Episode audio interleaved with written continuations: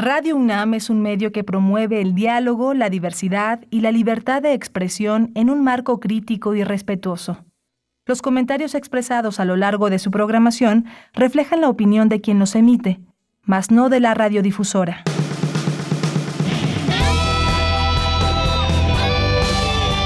Prisma RU. Relatamos al mundo.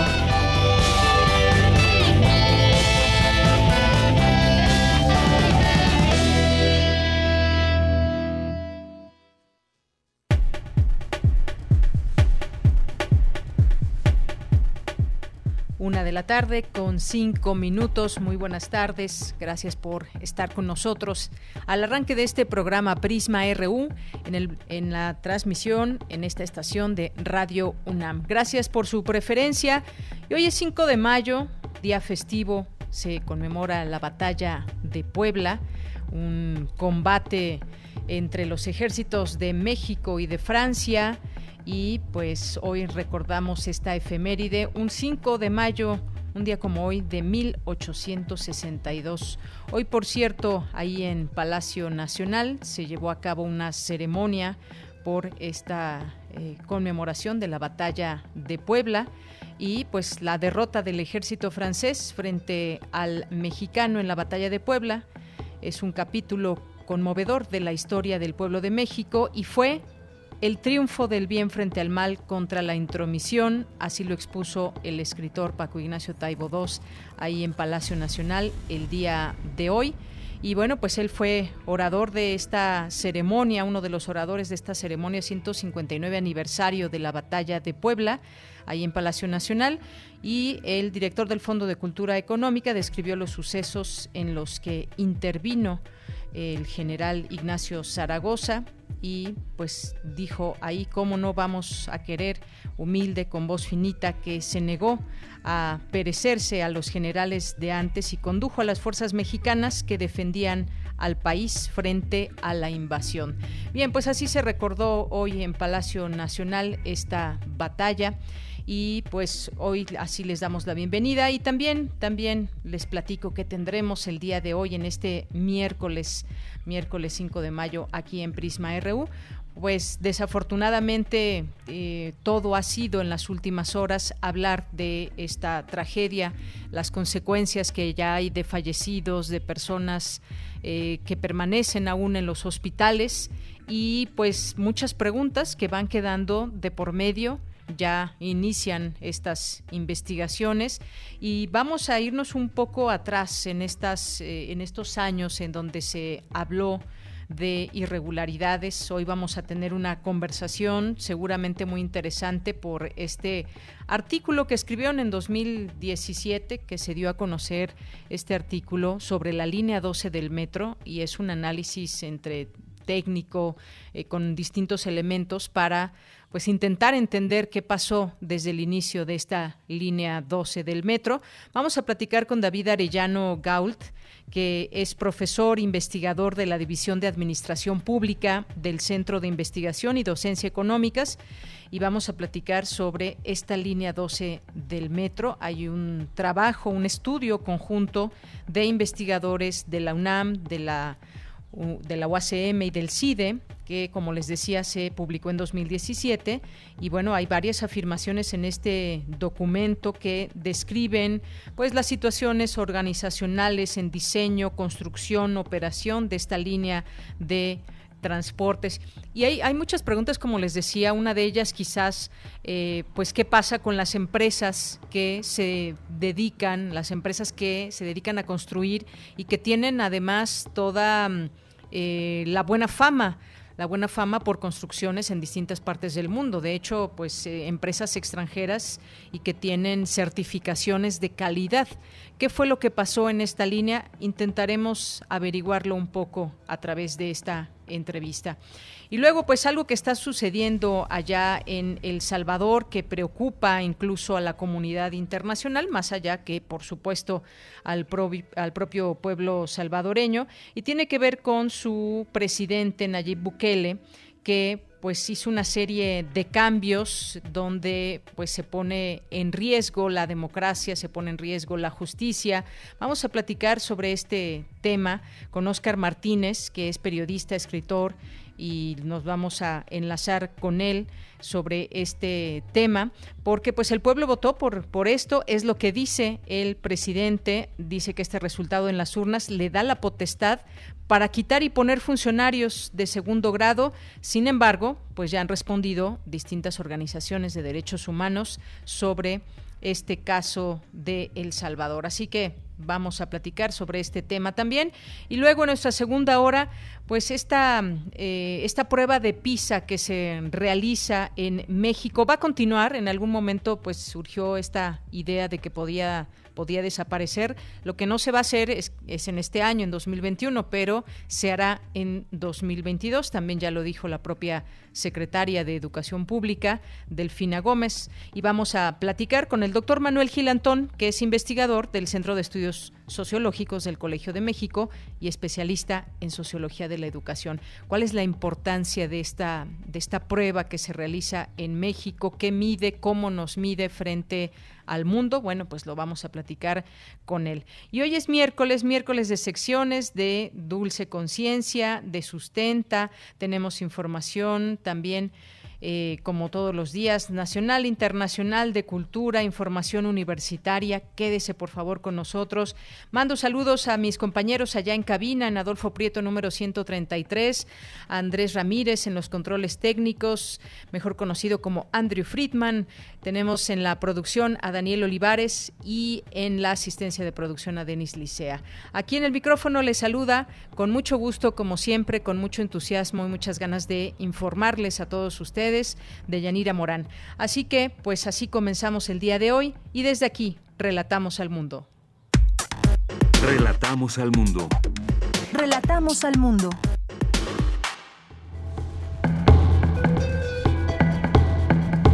En resumen, en este miércoles, en los temas universitarios, otorgan certificación internacional en telecomunicaciones para estudiantes y académicos de la UNAM. Coinciden especialistas que es necesario contar con una ley general en materia de ciencia. El rector de la UNAM, Enrique Graue, atestiguó la firma de convenios de colaboración entre el Tribunal Universitario y 11 universidades públicas del país para prevenir violencia y discriminación. La vicepresidenta de Estados Unidos, Kamala Harris visitará México el próximo 8 de junio como encargada de Washington para abordar la migración regional, informó el presidente Andrés Manuel López Obrador. La jefa de gobierno de la Ciudad de México, Claudia Sheinbaum, confirmó que la empresa extranjera de Norske Veritas ya realiza el peritaje externo de la línea 12 del metro. Enrique Orcasitas, quien se desempeñó como director general del proyecto Metro, dijo que la obra de la línea 12 se entregó en óptimas condiciones de operación. Y entonces, esa es la gran pregunta. El Partido Encuentro Solidario, el PES, advirtió que romperá su alianza con Morena si continúa impulsando reformas que no están en la agenda política que acordaron en 2018 como la despenalización del aborto a nivel nacional. En materia internacional, las autoridades de Canadá aprobaron hoy el uso de la vacuna Pfizer-BioNTech a partir de los 12 años, convirtiéndose en el primer país en autorizarla para personas tan jóvenes. La Organización Mundial de la Salud y el gobierno de Alemania crearon un nuevo centro de inteligencia de última tecnología con el uso de análisis de datos e inteligencia artificial para prevenir futuras pandemias y epidemias en el mundo.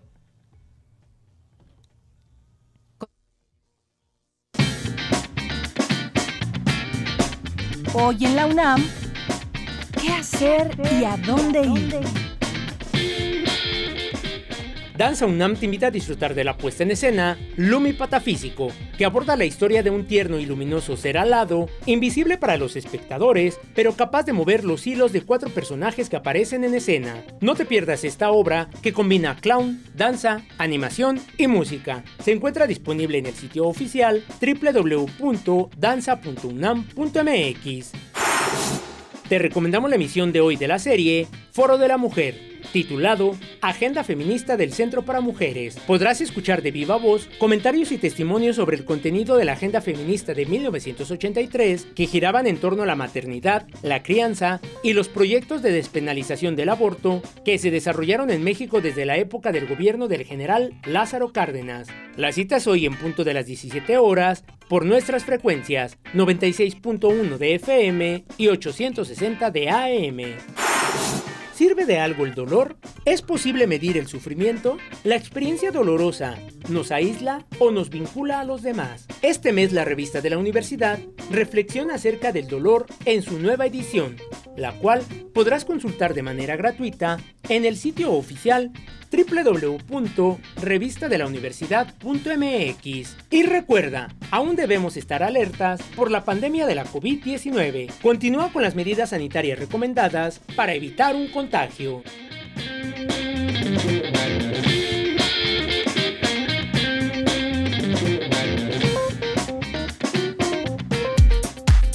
Prisma RU.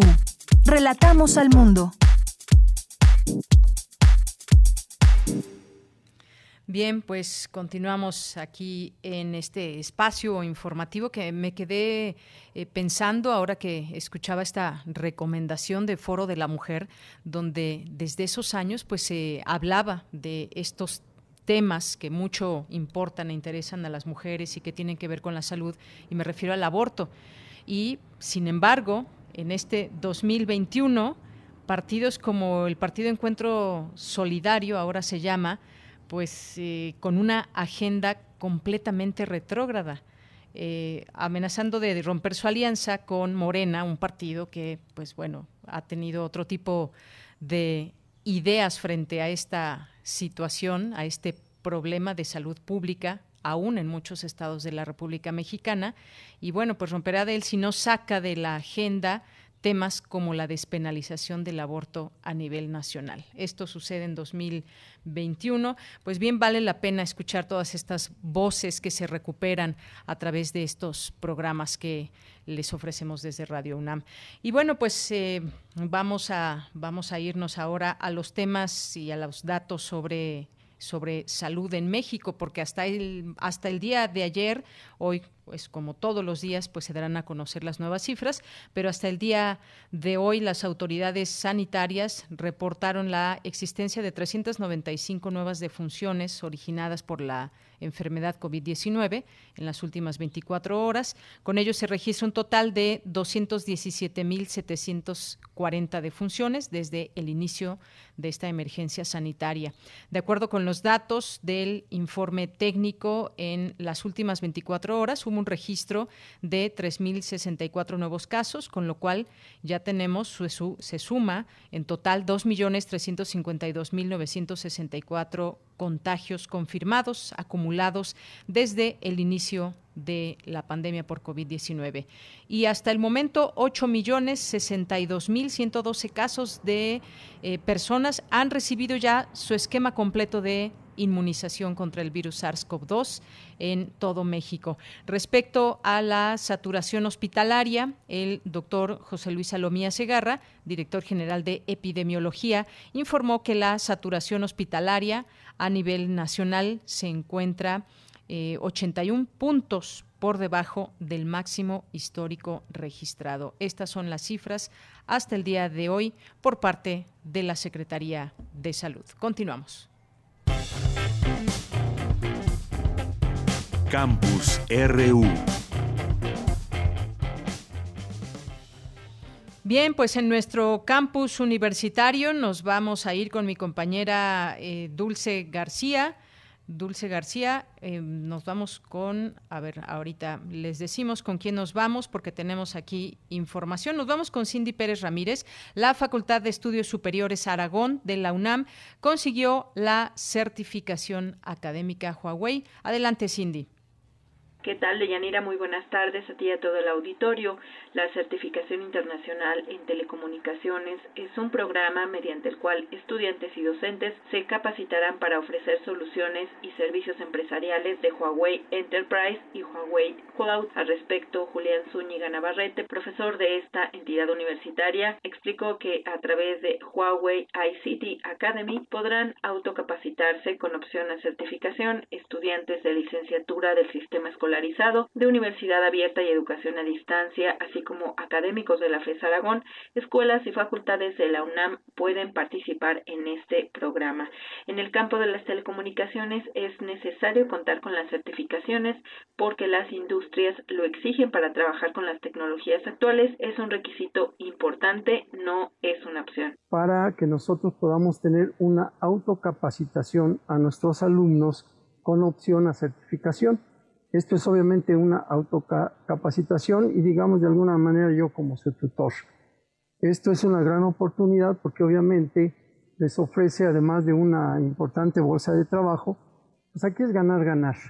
Gana Huawei porque obviamente estamos trabajando con uno de los líderes mundiales en telecomunicaciones, con apoyo de las universidades. Ganamos nosotros como universidad porque nuestros alumnos tienen capacitación que dentro del campo laboral es bastante caro y aquí la tenemos gratis, incluyendo los vouchers de certificación. Con este programa de acercamiento entre la academia y el sector empresarial pondrán en práctica los conocimientos adquiridos en un ambiente real con soluciones y servicios empresariales de Huawei, dijo Julián Zúñiga. Nosotros lo que pretendemos es que nuestros alumnos estén ya preparados, que si no logran la certificación cuando salgan del campo laboral, que damos en los últimos semestres, puedan obtener su certificación y poderse desarrollar en el campo. Además, como Sagua nos puede ratificar, hay una importante bolsa de trabajo inmediata que si nuestros alumnos de últimos semestres logran la certificación en forma personal, con esta autocapacitación, si ellos desean, pueden trabajar directamente con Huawei o pueden trabajar en cualquier otra industria que los equipos Huawei están difundidos en todas las empresas. Deyanira, a quienes estén interesados deben dirigirse con el ingeniero Julián Zúñiga al correo electrónico julianzúñigapx0 arroba aragon.unam.mx es el académico universitario autorizado para incluirlos en el proyecto. Esta es la información que tenemos. Muy buenas tardes. Muchas gracias, Cindy Pérez Ramírez. Nos vamos ahora, nos enlazamos con mi compañera Dulce García. La UNAM y 11 universidades del país firman convenios para prevenir y erradicar la violencia en las comunidades estudiantiles. ¿Qué tal, Dulce? Bienvenida, muy buenas tardes. Deyanira, muy buenas tardes a ti al auditorio. Así es, Deyanira, el Tribunal Universitario y 11 universidades públicas del país llevaron a cabo la firma de convenios para realizar actividades académicas conjuntas de prevención de violencia y políticas contra la discriminación. El abogado general de la UNAM, Alfredo Sánchez Castañeda, expuso que entre los principales puntos que se establecen en estos convenios están la prevención y la erradicación de la violencia de género en las universidades. Vamos a escuchar. Particularmente se señalan dos temas. Uno que tiene que ver con la prevención y la erradicación de la violencia de género en, las universidades, en cualquiera de sus maneras. Y asimismo también este, establece la idea de establecer una serie de políticas en materia de prevención de discriminación. Deyanira agregó que el Estatuto General de la UNAM señala que los universitarios se deben respeto entre sí, por lo que no hay espacio para ningún tipo de violencia, incluyendo la de género. Este ordenamiento ha sido reformado para establecer que la violencia de género es causa grave de responsabilidad, además para que el Tribunal Universitario esté conformado con paridad y se juzgue con perspectiva de género. En tanto, el rector de la Benemérita Universidad de Puebla, José Alfonso Esparza, dijo que se trata de sumar esfuerzos para que sea más fácil la erradicación de la violencia. Escuchemos sus palabras. Hemos celebrado un convenio de colaboración para sumar esfuerzos en los campos de justicia, la inclusión, la equidad, igualdad y perspectiva de género, así como para prevenir la discriminación, el acoso y la violencia. Este y sigamos en este derrotero. El rector, de, el rector de la UNAM, el doctor Enrique Graue, quien señaló que se busca un ambiente armónico para las comunidades estudiantiles. Escuchemos. Y sigamos en este derrotero procurando la mejor justicia, el trabajo armónico y equitativo entre nuestra comunidad. Y bueno, los rectores de las diversas universidades coincidieron en que estos acuerdos implican la suma de esfuerzos para la prevención de violencia, así como la búsqueda de justicia, temas sensibles que requieren de atención prioritaria, así como que las instituciones de educación superior tengan, tengan posturas claras, mientras que el apoyo de tribunales universitarios les permita contar con protocolos para prevenir la violencia y marcos regulatorios sobre las sanciones en la firma participaron de Yanira la Universidad Autónoma de Baja California, la Universidad Autónoma de Ciudad Juárez, la Universidad Autónoma de Campeche, la Universidad Autónoma de Chihuahua y la Universidad de Colima. Asimismo, la Universidad Autónoma de Guerrero, la Universidad Michoacana de San Nicolás de Hidalgo y la Universidad Juárez Autónoma de Tabasco. Esta es la información. Muchas gracias, gracias Dulce García. Muy buenas tardes. Buenas tardes a ti hasta luego. Hasta luego, hasta el rato. Prisma RU. Relatamos al mundo. Queremos escuchar tu voz. Nuestro teléfono en cabina es 55 36 43 39. Una de la tarde con 25 minutos, como les había comentado al inicio de esta transmisión del programa, pues vamos a hablar de la línea 12, tratar de entender eh, situaciones, eh, causas de por qué no ha funcionado de la manera más óptima desde su inicio o quizás desde, desde su planeación, eh, cómo fue esta. Y hay al día de hoy muchas situaciones y muchas aristas de dónde empezar a hablar de esta línea 12 y pues le doy la bienvenida a David Arellano Gault, que es profesor investigador de la División de Administración Pública del Centro de Investigación y Docencia Económicas, doctor en Administración Pública de la Universidad de Colorado en Estados Unidos. ¿Qué tal, doctor? Bienvenido, muy buenas tardes. ¿Qué tal? Muy buenas tardes. ¿Cómo estás, Dayanera? Muy bien, muchas gracias. Pues doctor, con varias con varias preguntas aquí tras leer este estudio eh, que se dio a conocer en 2017, pues me parece que vienen explicaciones muy, muy pertinentes que hoy toman mucho sentido. Eh, con lo que está eh, con lo que está pasando y yo preguntaría lo voy a preguntar de esta forma y nos vamos a ir yendo pues a los temas técnicos políticos también. Es decir a ver vamos a poner esto en perspectiva. En el caso del jefe de gobierno en su momento que pues quiere llevar a cabo una magna obra de este tipo con infraestructura, con pues una inversión de miles de millones de pesos y se contratan pues empresas que gozan de buena reputación y que son conocidas en el mundo y que hacen estructuras muy importantes. Y luego está la parte, pues, donde, pues, con la autoridad en turno, en este caso, en su momento, el ex jefe de gobierno, Marcelo Ebrard, pues se encarga este proyecto y se tiene que pasar por un camino muy largo de aprobaciones, dictámenes técnicos, estudios para ver si es factible, donde se piensa hacer una línea del metro, eh, puede ser factible para su construcción, si es elevado, si es eh, subterráneo, en fin, una serie de cosas. Me gustaría quizás que empecemos eh, con esta explicación que nos hagas sobre cómo se debe empezar a planear una obra y cómo se planeó esta desde un inicio y pues algunas situaciones que se pueden ir señalando como el tema de la planeación. A ver, empecemos por ahí.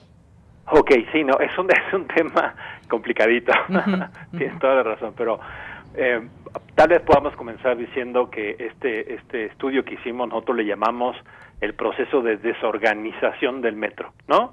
Y decíamos que ese proceso de desorganización iba a ser un desastre, o ya estaba siendo un desastre.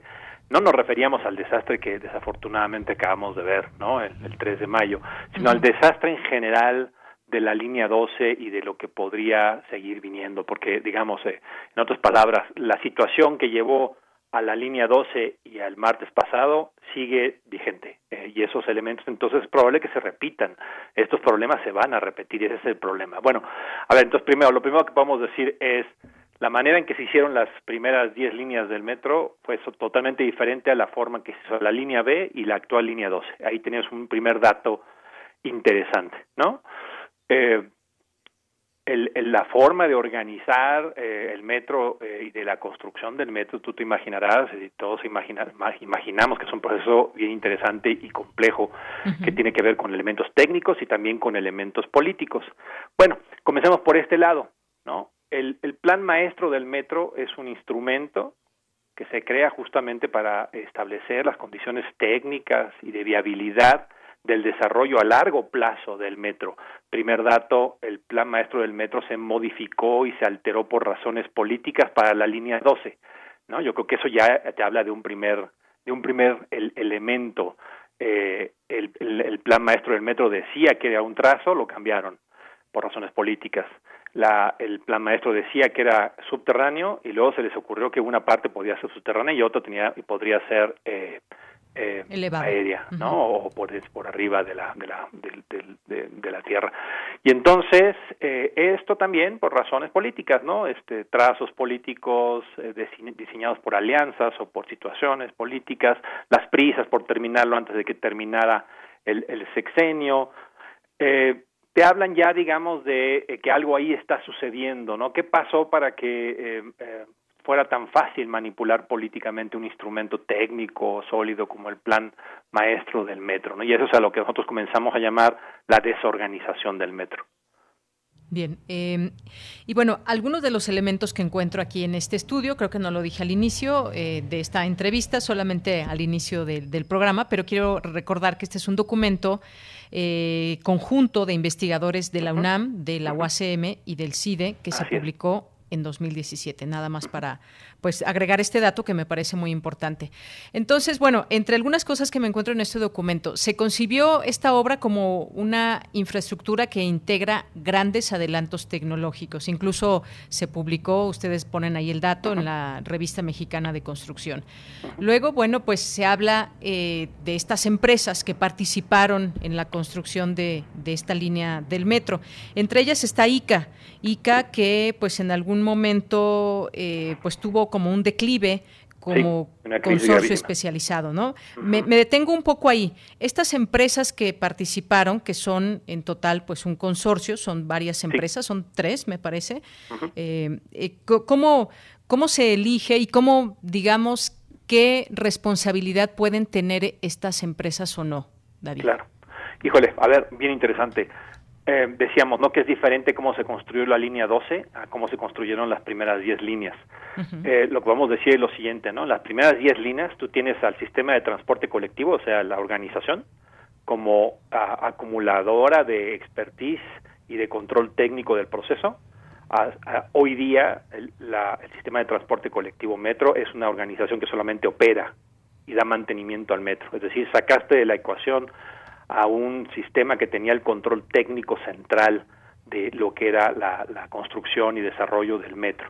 Y entonces inventaron un sistema muy sofisticado de decenas de contratos. Es decir, estas empresas pueden tener una gran capacidad y ser muy este, eh, eh, responsables en su desarrollo, pero lo que las empresas hicieron fueron, cumplieron con contratos atomizados. Y entonces el gobierno de la ciudad en aquel entonces eh, asumió que su único papel o su papel fundamental era firmar contratos parcializados, un montón de contratos diferentes, vigilarlos y al final todos esos contratos dispersos y atomizados le iban a dar una obra de alta tecnología y de mucha complejidad como es la línea 12 y que esta iba a ser segura. Entonces, en efecto, tú tienes a las mismas empresas, ICA, ¿no? Y otras empresas técnicas o francesas y canadienses. Exacto con la misma capacidad, pero la forma en que intervienen ya no es a partir de hacerse responsables de un montón de cosas, sino más bien cumplir con contratos, ¿te fijas? Eh, ese cambio suena muy innovador, suena muy interesante, pero también es parte de la, de la historia, ¿no? Eh, atomizaste el proceso técnico y político en una decenas de contratos y te dedicaste a decir que si los cumplían o no los cumplían. Eh, es un cambio radical en la manera en que se construyó, se construyeron las primeras 10 líneas del metro. Muy bien. Eh, incluso, bueno, pues sabemos que hubo dinero de, de, Carso, también otra de las empresas participantes. Carlos Slim, nos suena mucho el nombre, que también invirtió en esta línea, línea 12, eh, y bueno, como nuevo accionista, además de, de, esta empresa de ICA, y bueno, pues la constructora más grande de México y que tiene pues sus prioridades ingenieriles. Y luego, pues en alguna parte también destacan, eh, políticamente se toman riesgos importantes al confiar en un innovador contrato para asegurar el cumplimiento de un proyecto integral. Y entonces en esta lógica se permite la existencia de diversas y numerosas empresas subcontratadas que tienen responsabilidades parciales y que pueden ser controladas a su vez por empresas supervisoras y calificadoras. Si yo me pongo en el, en el sentido, David, de pues tratar de entender esta obra, quitémosle ahorita tantito lo político, ahorita regresamos a ello. Tú me dices si se puede quitar o no esa parte eh, momentáneamente. Estas construcciones están a cargo de estas empresas que sí cumplen, em, tienen que cumplir contratos y tiempos y, calidad y demás. Eh, me detengo un poco ahí. Se toman estos riesgos políticos, pero ¿a quién queda? Puede, digamos, podríamos eh, también responsabilizar o no a estas empresas participantes.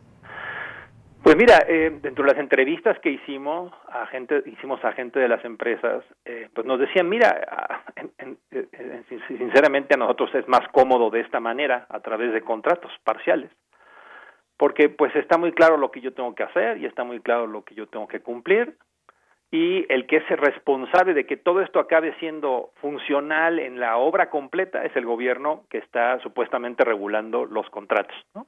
Entonces yo, empresa, resuelvo este pequeño problema y este primer este contrato y este, ¿me entiendes? O sea, hay, no es que el, argumento técnico esté mal, se pueden armar obras de esa manera, sí, pero siempre y cuando tengas un centro de control técnico que sabe exactamente qué es lo que va a producirse de principio a fin, ¿no? Y que no te pasen cosas como que este los los los lo, que compraste este ahora requiere de ruedas eh, metálicas porque en el plan maestro decía que eran neumáticas. Te fijas cosas por el estilo que este, si tú eres un contratista y te dicen yo te yo te voy a comprar un, un tren de ruedas metálicas de tales condiciones, pues yo te voy y te lo entrego. Y es tu responsabilidad saber si esas ruedas van a caber y van a tener el peralte y van a tener el peso, etcétera, todos los elementos técnicos, porque tú no, yo nada más cumplo con el contrato. Entonces no quiere decir que necesariamente esta manera de hacerlo estuvo mal, pero lo que sí quiere decir es que no se, no, se tenían las condiciones de control técnico, de largo plazo y de respeto al plan eh, maestro del metro, como para en realidad, al final de cuentas, asegurarte que lo que las empresas te iban a entregar eh, en su conjunto iban a acabar siendo seguro, seguras y, efectivas. ¿Se puede eh, fincar responsabilidades a la empresa? Sí, solamente a partir de ir contrato por contrato, que son decenas, contrato por contrato para saber si eh, eh, ahí en, en, las minucias de cada uno de los contratos hubo fallas eh, 15 años después, cuántos años después, digamos, un montón de años después, ¿te fijas? O sea, ya se diluyó la responsabilidad de las empresas. Claro. David, en este sentido, pues también en el documento se habla de una premura política. Eh, tiempos electorales, eh, participación, fondos locales, fondos federales, una premura política.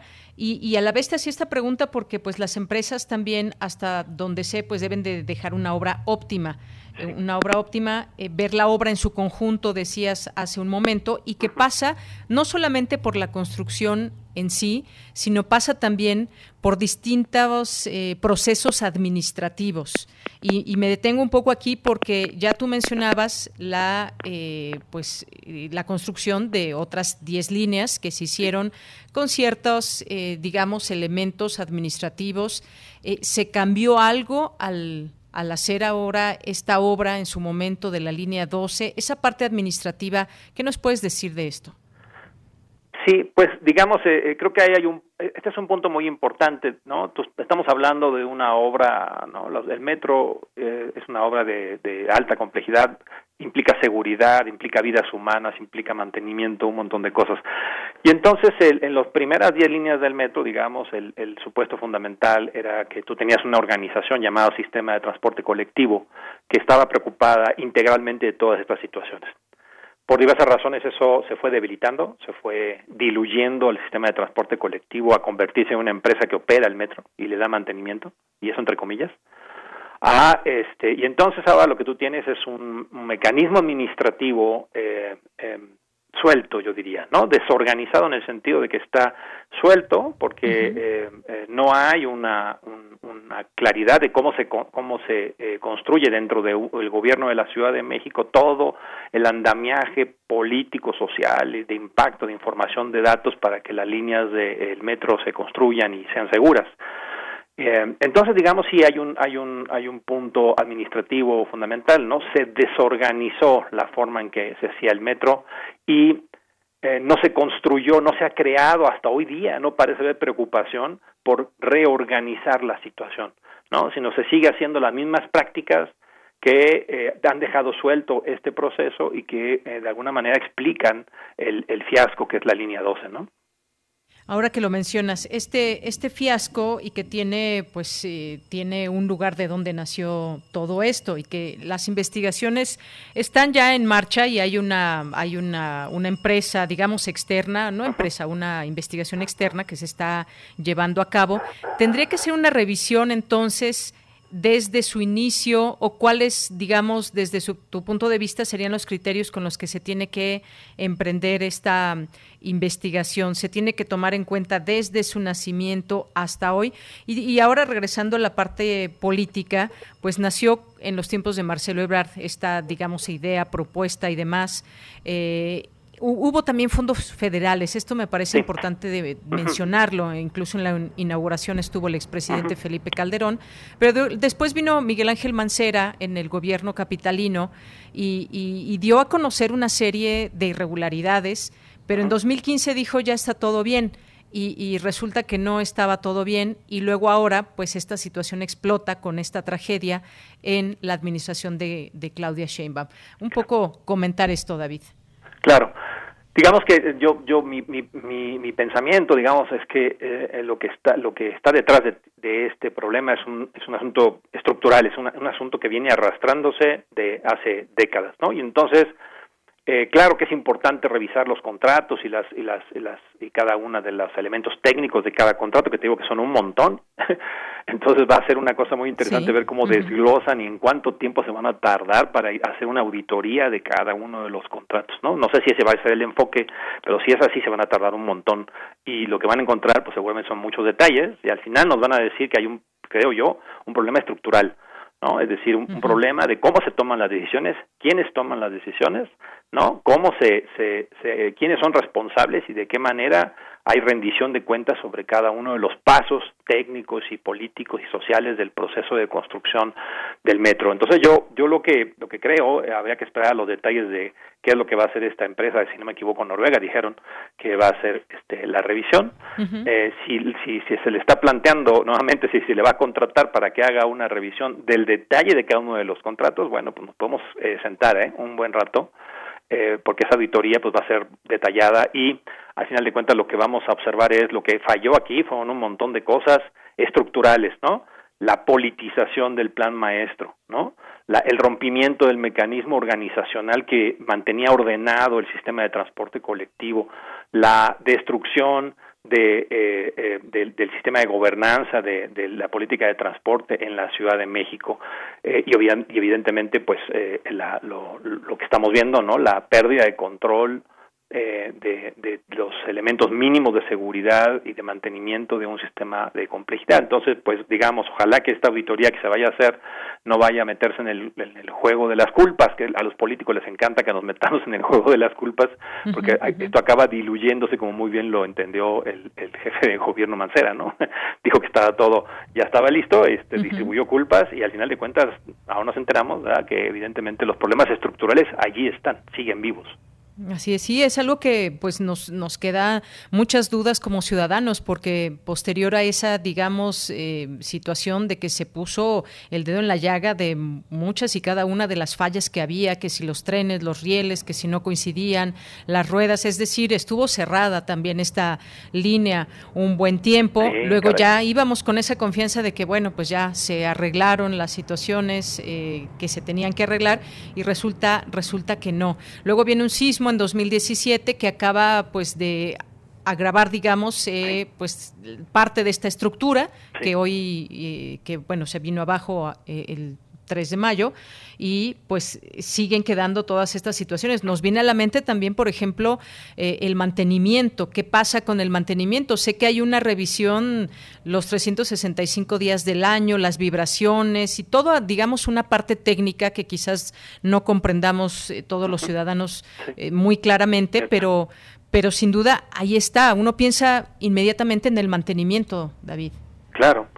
Sí, claro, digamos, eh, eh, como decía yo hace rato, el sistema de transporte colectivo pasó de ser el, eje sustantivo técnico y de experiencia a ser una organización de operación y mantenimiento, pero llevamos muchos años eh, conociendo las reducciones de presupuesto este, sistemáticos que ha sufrido el sistema de transporte colectivo y que al menos al nivel del sindicato, que es otra pieza política interesante a analizar, el sindicato sigue insistiendo desde hace años que, el mantenimiento ha sido, en el mejor de los casos, eh, eh, deficiente. Entonces, pues sí, tú tienes una, una, una fotografía donde eh, el, el, problema, la angustia que como ciudadanos tenemos es que el sistema de transporte colectivo está desorganizado y desarticulado, ¿no? Se, se, se, ha desvanecido todo el proceso administrativo, técnico y político que funcionó relativamente bien este, los, los primeros años de construcción y que ahora lo que eh, desafortunadamente podemos esperar es que estos problemas se sigan eh, eh, sigan existiendo, ¿no? Esa es, esa es una gran preocupación. Así es. Bueno, pues sí, y actualmente pues nos quedan más aún esas eh, preocupaciones, eh, porque además una, una línea 12 con pues mucha nueva tecnología y una línea que pues a comparación de muchas anteriores, las primeras, pues se veía eh, físicamente, se ve pues bonita al interior de sus trenes nuevos y demás, pero pues una cosa es cómo se ve y otra cosa cómo, cómo funciona.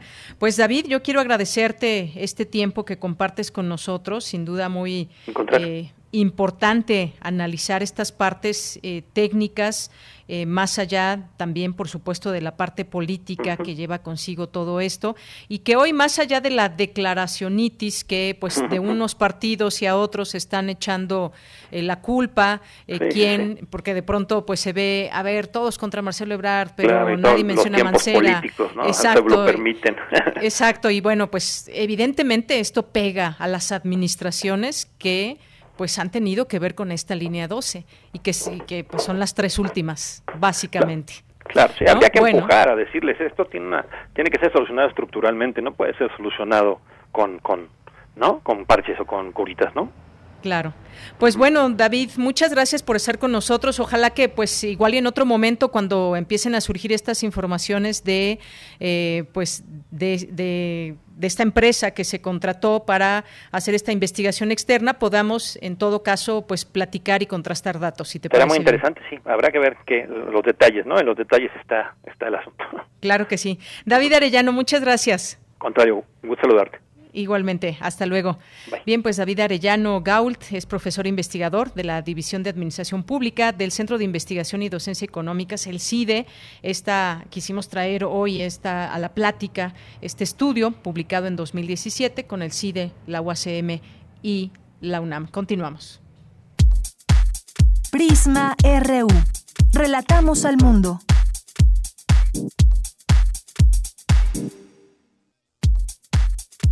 Tu opinión es muy importante. Escríbenos al correo electrónico prisma.radiounam@gmail.com. Una de la tarde con 47 minutos y bueno, pues el fin de semana por pedido del presidente Nayib Bukele, el Congreso de El Salvador destituyó a los magistrados de la Sala de lo Constitucional de la Corte Suprema de Justicia y al fiscal general Raúl Melara y designó a nuevos funcionarios para emplazar a los removidos. De inmediato, pues hubo voces de la comunidad internacional que eh, pues hasta la semana pasada declaraban su simpatía y hasta admiración por el mandatario salvadoreño, pero pues ya giraron esta postura porque pues se encienden ciertos eh, focos rojos. El gobierno también de Estados Unidos, la Secretaría General de la Organización de Estados Americanos y organizaciones civiles eh, pues critican hoy estas acciones a las que llamaron un ataque al principio de separación de poderes, atentando a la democracia e incluso eh, golpe de Estado. Hablemos de este tema, ya está en la línea telefónica, agradezco nos tome esta llamada, a Óscar Martínez, que es periodista y escritor, actualmente jefe de redacción de El Faro, autor de los libros Los migrantes que no importan, El niño de Hollywood, entre otros. ¿Cómo estás? Nos enlazamos contigo hasta El Salvador. Óscar, buenas tardes. Buenas tardes, un gusto de saludarte. Pues, pues aquí en momentos convulsos en el país, eh, justamente a raíz de lo ocurrido el fin de semana. Pues Oscar, platícame cómo se ha tomado al interior del país. Sabemos que Nayib Bukele pues llega con un, buen apoyo, digamos, de parte de la población. ¿Cómo cae esto? Eh, ¿Cómo lo podríamos, eh, digamos, entender qué está pasando allá? Cuéntanos. Mira, sí, Nayib Bukele cuenta con una enorme aprobación de parte de la población. Y sin embargo, eh, alguien que tiene mucha popularidad pero tiene poco prestigio. Es decir, el ruido que esto genera en la comunidad internacional, entendiendo que es una violación flagrante a la Constitución en pro de acumular poder. Es decir, ahí Bukele ya tiene el Ejecutivo, ganó en las urnas el Legislativo, porque tiene mayoría absoluta en la Asamblea Legislativa, y le faltaba el Judicial. Bueno, por la vía legislativa se ha tomado ilegalmente el Judicial. Entonces hubo una, un repudio enorme que vino incluso hasta la vicepresidenta Kamala Harris.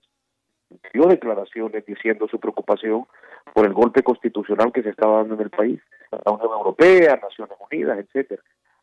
Bukele reaccionó citando a los al cuerpo diplomático salvadoreño el día lunes a una reunión en la tarde.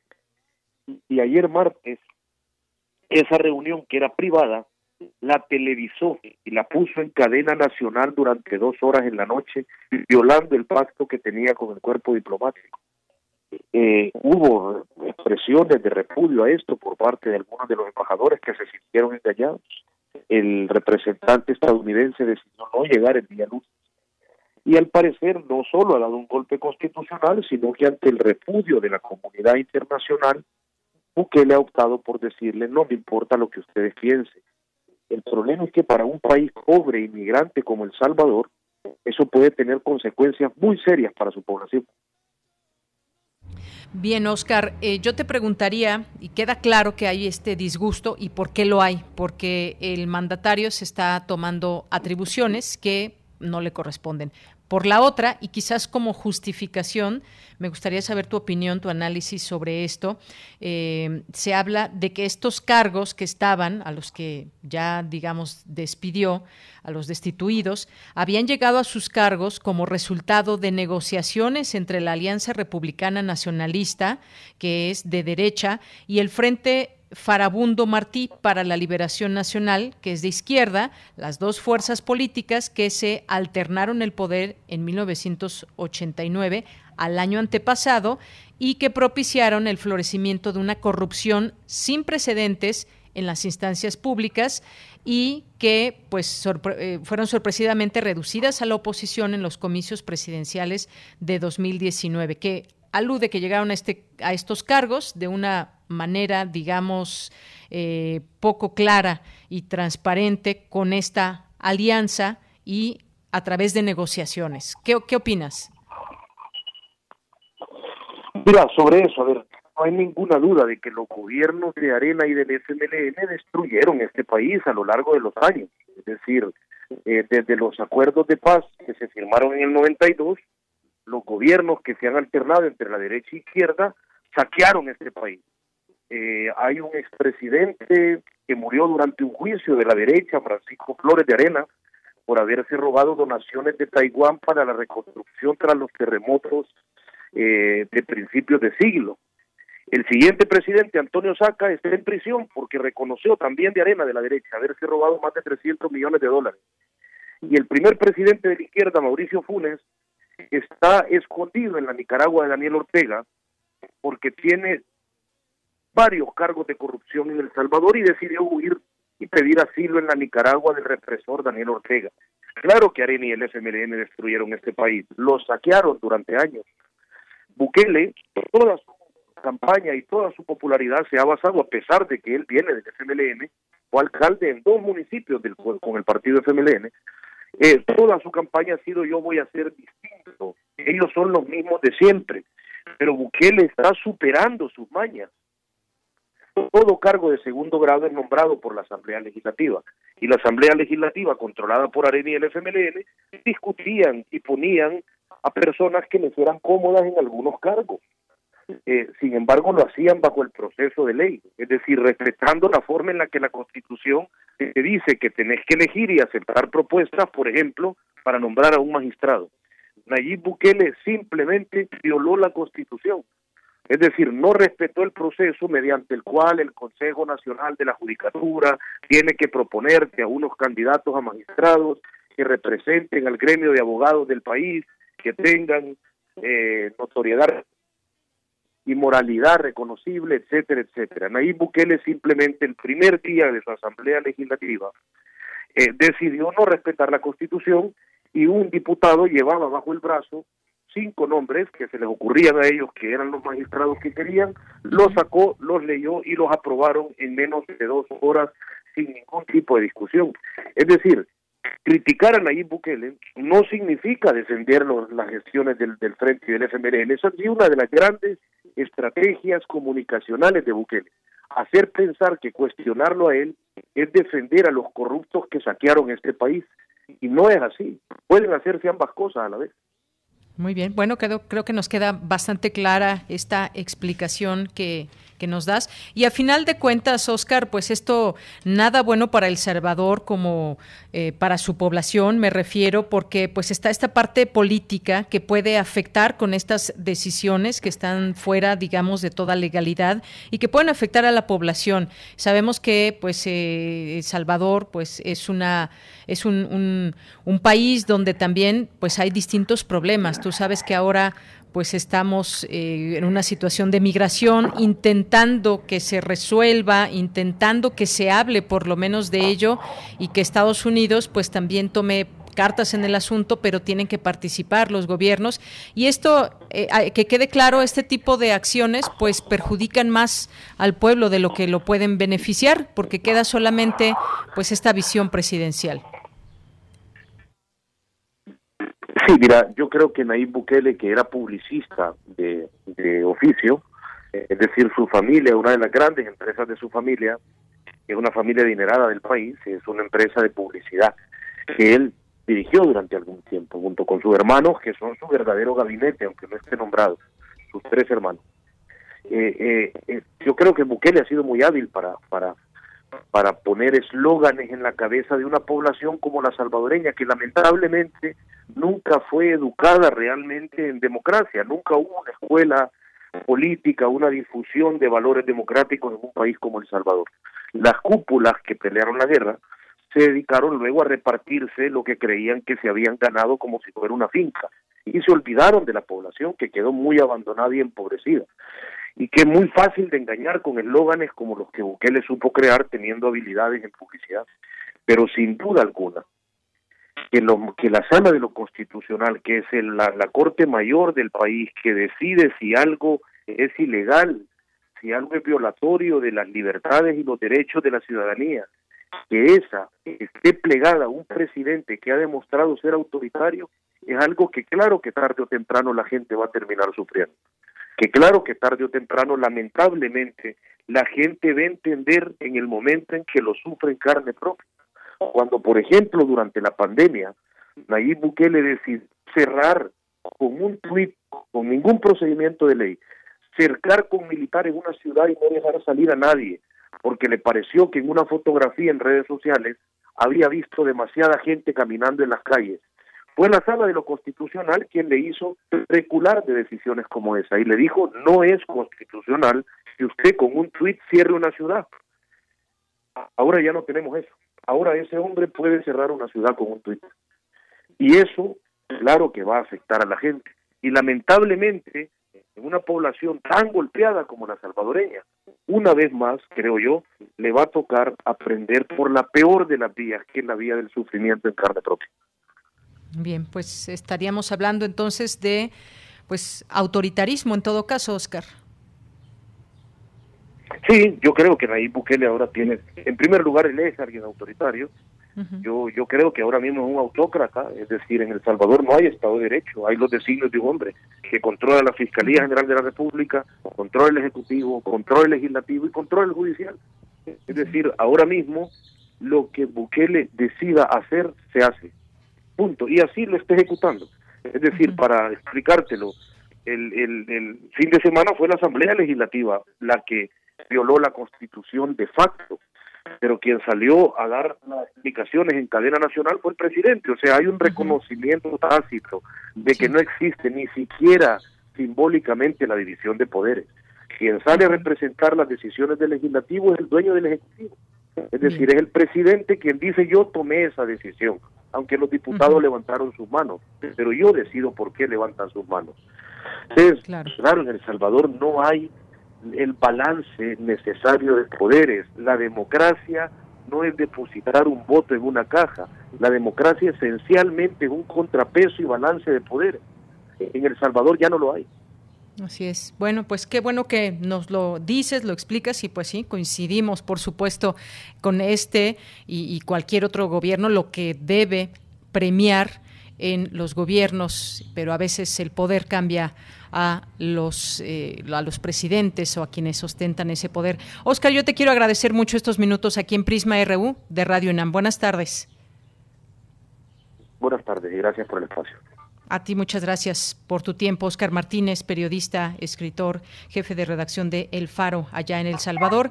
Con esto llegamos al corte y regresamos a la segunda hora de Prisma RU. Porque tu opinión es importante, síguenos en nuestras redes sociales, en Facebook como Prisma RU y en Twitter como arroba PrismaRU. Alrededor de un tema siempre habrá muchas cosas que decir. Quizá haya tantos puntos de vista como personas en el mundo. Únete a la revista de la universidad donde convergen las ideas. Jueves a las 16 horas, después del corte informativo. Disentir para comprender. Radio UNAM, Experiencia Sonora. El PRIAN dice que quiere ponerle un alto a Morena, pero lo que en realidad quiere es ponerle un alto a la austeridad, a los apoyos sociales y a la lucha contra la corrupción. Cuando ellos se alternaron el poder, paralizaron a México y ahora buscan frenar la transformación para recuperar sus privilegios. Pero el pueblo ya decidió. Estamos listos para defender la cuarta transformación. Vamos a defender la esperanza. Vota por las y los diputados federales de Morena, la esperanza de México. En el partido Elige nos comprometemos con la gente de la Ciudad de México. Nuestros candidatos son opciones reales para poder avanzar. En Elige, nuestros candidatos conocen las necesidades de la ciudadanía, no son chantajistas. Tengamos claro que si votamos por los viejos partidos o los satélites improvisados, estaremos perdidos en el 2024. No permitas que sigan destruyendo la Ciudad de México. Estamos listos para luchar por nuestra ciudad por los niños, por las niñas y en especial por los valores y la familia. El partido elige es la única opción. No te rajes. Creemos en un mundo donde se escucha toda la música, toda la música, Donde el conocimiento esté abierto al mundo. Donde se ame de todas las formas. Ese mundo es posible y vamos a pelear por él. Resistencia modulada. De lunes a viernes, de las 20 a las 23 horas, por el 96.1 de FM, Radio UNAM. Experiencia sonora.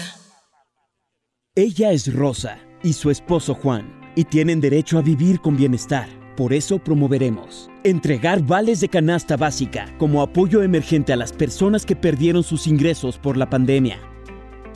Y que el gobierno invierta en producir medicinas para garantizar su abasto en todo el país. En El Verde sabemos que todas las familias mexicanas merecen oportunidades para vivir mejor. Cumplir es nuestro deber. Partido Verde. Habla Mario Delgado. Tú fuiste protagonista de la victoria del pueblo de México que inició la cuarta transformación. Ahora el dinero público se destina para la pensión de los adultos mayores, para las becas de los niños, las niñas, los jóvenes y para vacunar a todos y a todas. Los de la mafia de la corrupción quieren regresar para cancelar estos apoyos y volverse a robar el presupuesto como siempre lo hicieron. No lo podemos permitir. Vamos a defender juntos la esperanza de México. Estamos al 100 con ya sabes quién. Morena, la esperanza de México. La economía globalizada no tiene otra conducción que el interés privado de muy pocos. José Mujica.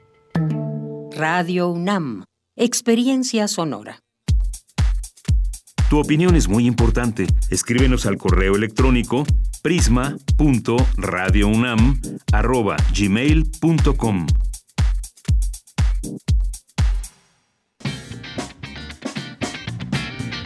Mañana en la UNAM, ¿qué hacer y a dónde ir? La Universidad Nacional Autónoma de México, a través de la Coordinación de Difusión Cultural y la Dirección de Danza, invitan a la comunidad artística a participar en la convocatoria pública Cuerpos Migrantes, Creación, Reflexión e Investigación. Los interesados podrán participar en las categorías de colonización y resiliencia. Esta convocatoria permanece abierta del 3 de mayo al 30 de junio del presente año. Para mayores informes e inscripciones, ingresa al sitio www.danza.unam.mx. Teatro UNAM te invita a disfrutar del estreno de la obra Crónicas de vuelo, del colectivo escénico Mujeres Pájaro, conformado por cinco creadoras escénicas, estudiantes y egresadas del Centro Universitario de Teatro de la UNAM, que nació en 2017 con el objetivo principal de trabajar únicamente entre mujeres, buscando así fortalecer lazos y a la vez brindar oportunidades laborales. Crónicas de vuelo se estrenará el próximo viernes 7 de mayo en punto de las 19 horas a través de las cuentas oficiales de Facebook de Teatro UNAM. Recuerda que este domingo tienes una cita con el taller coreográfico de la UNAM. No te puedes perder su habitual función dominical, que contará con montajes de la maestra Gloria Contreras. Al finalizar la función se llevará a cabo un conversatorio con integrantes del taller coreográfico de nuestra máxima casa de estudios. La cita es el próximo domingo 9 de mayo en punto de las 12.30 del día, a través de la cuenta oficial de Facebook del taller coreográfico de la UNAM. Disfruta de la danza universitaria y recuerda, no bajemos la guardia frente a la COVID-19. Lávate las manos constantemente con agua y jabón durante 20 segundos. La prevención es tarea de todos. Para Prisma RU, Daniel Olivares Aranda.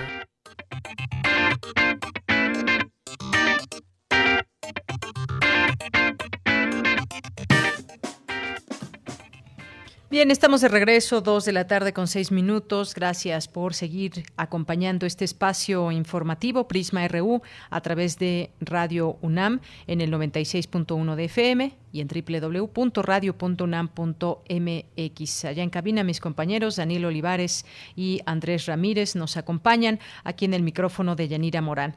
Y bueno, pues eh, todo este tema de la línea 12, muchas cosas que se estarán dando a conocer. Hoy la jefa de gobierno capitalino Claudia Sheinbaum dice sería mezquino hablar de costos políticos tras colapso de la línea 12.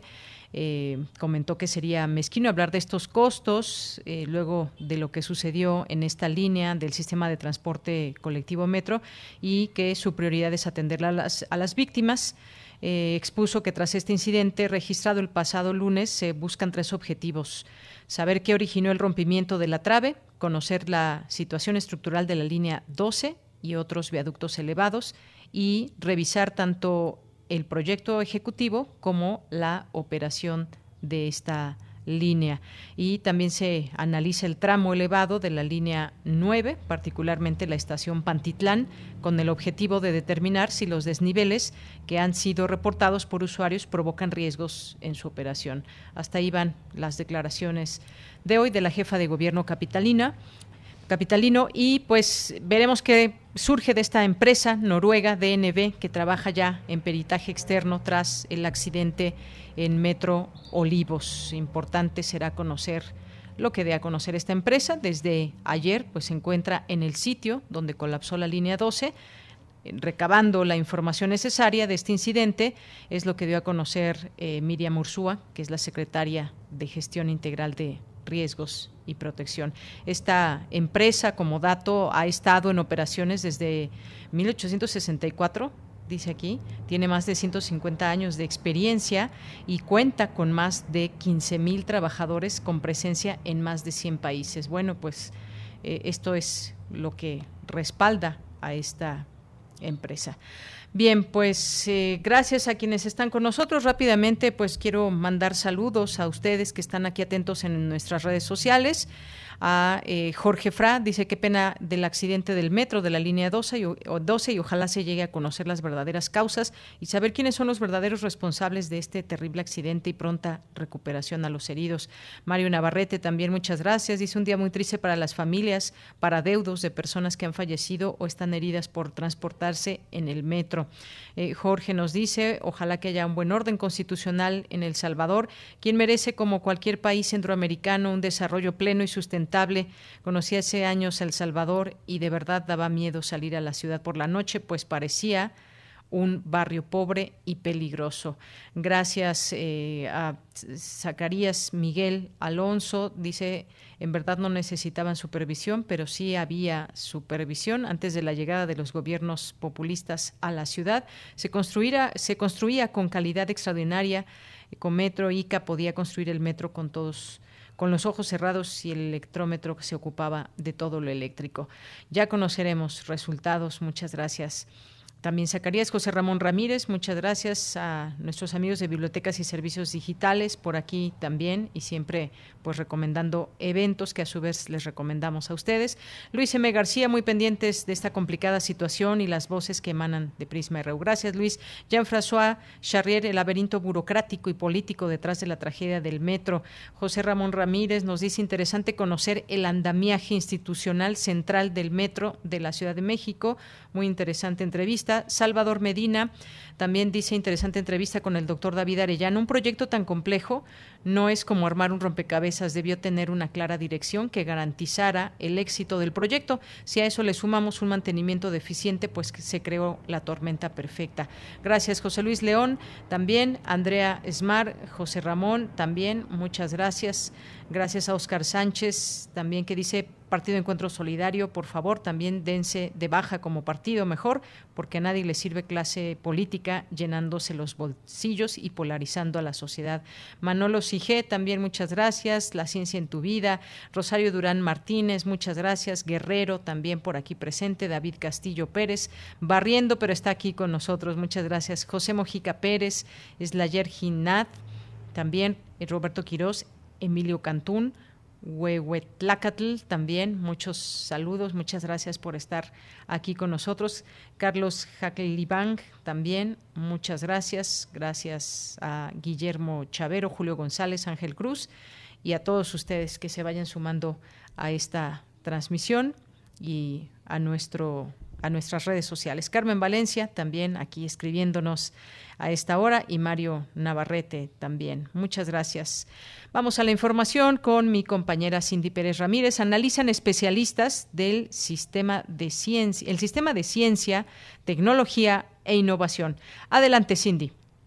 Así es, Deyanira, durante el foro interuniversitario Jornadas de Reflexión sobre el Sistema de Ciencia, Tecnología e Innovación que demanda el futuro, convocado por 10 casas de estudio e investigación, Pedro Salazar Ugarte, director del Instituto de Investigaciones Jurídicas de la UNAM, dijo que una de las preocupaciones en torno al proyecto de ley general en materia de ciencia es la plena garantía de la libertad de investigación y de cátedra. Y es que la ciencia es un bien que pertenece a los mexicanos. La Constitución está establece un marco propicio para darle centralidad junto con la tecnología y la innovación, por lo cual es necesario contar con una ley general en la materia que sea coherente con este mandato.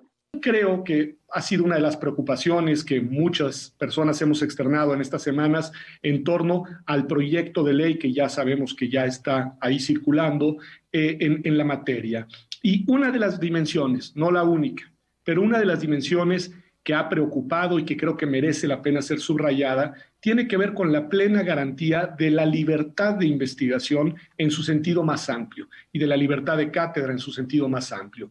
Libertades, vuelvo a decirlo, que están contempladas en la Constitución como condición necesaria para un buen desarrollo del quehacer, en este caso académico, en estos ámbitos del conocimiento. Por su parte, Fausto Kubli García, profesor de la Facultad de Derecho, también de esta Casa de Estudios, recalcó que no hay una economía fuerte sin una política científica sólida. El apoyo a esta última no solo permite el desarrollo sustentable, sino social y humano. Fortalecer el sector científico también eh, orienta varios tipos de desarrollos. Por supuesto, el económico, eso es innegable. Si hay un eh, sector que se va a favorecer económicamente el desarrollo eh, científico, pero también el desarrollo sustentable también está orientada al desarrollo humano. Entonces, son mucho más virtudes que este, cuestiones negativas lo que significa apoyar a este sector. Yo creo que debemos de darle una situación de emergencia a crear normas de desarrollo de este precepto, de este derecho humano. Deyanira, esta es la información que tenemos el día de hoy. Muy buenas tardes. Muchas gracias, Cindy. Nos vamos ahora a la sección de sustenta con Daniel Olivares.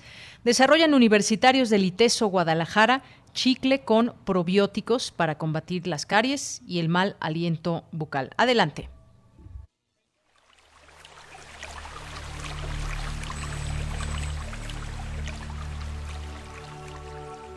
Sustenta. Sustenta. Innovación universitaria en pro del medio ambiente.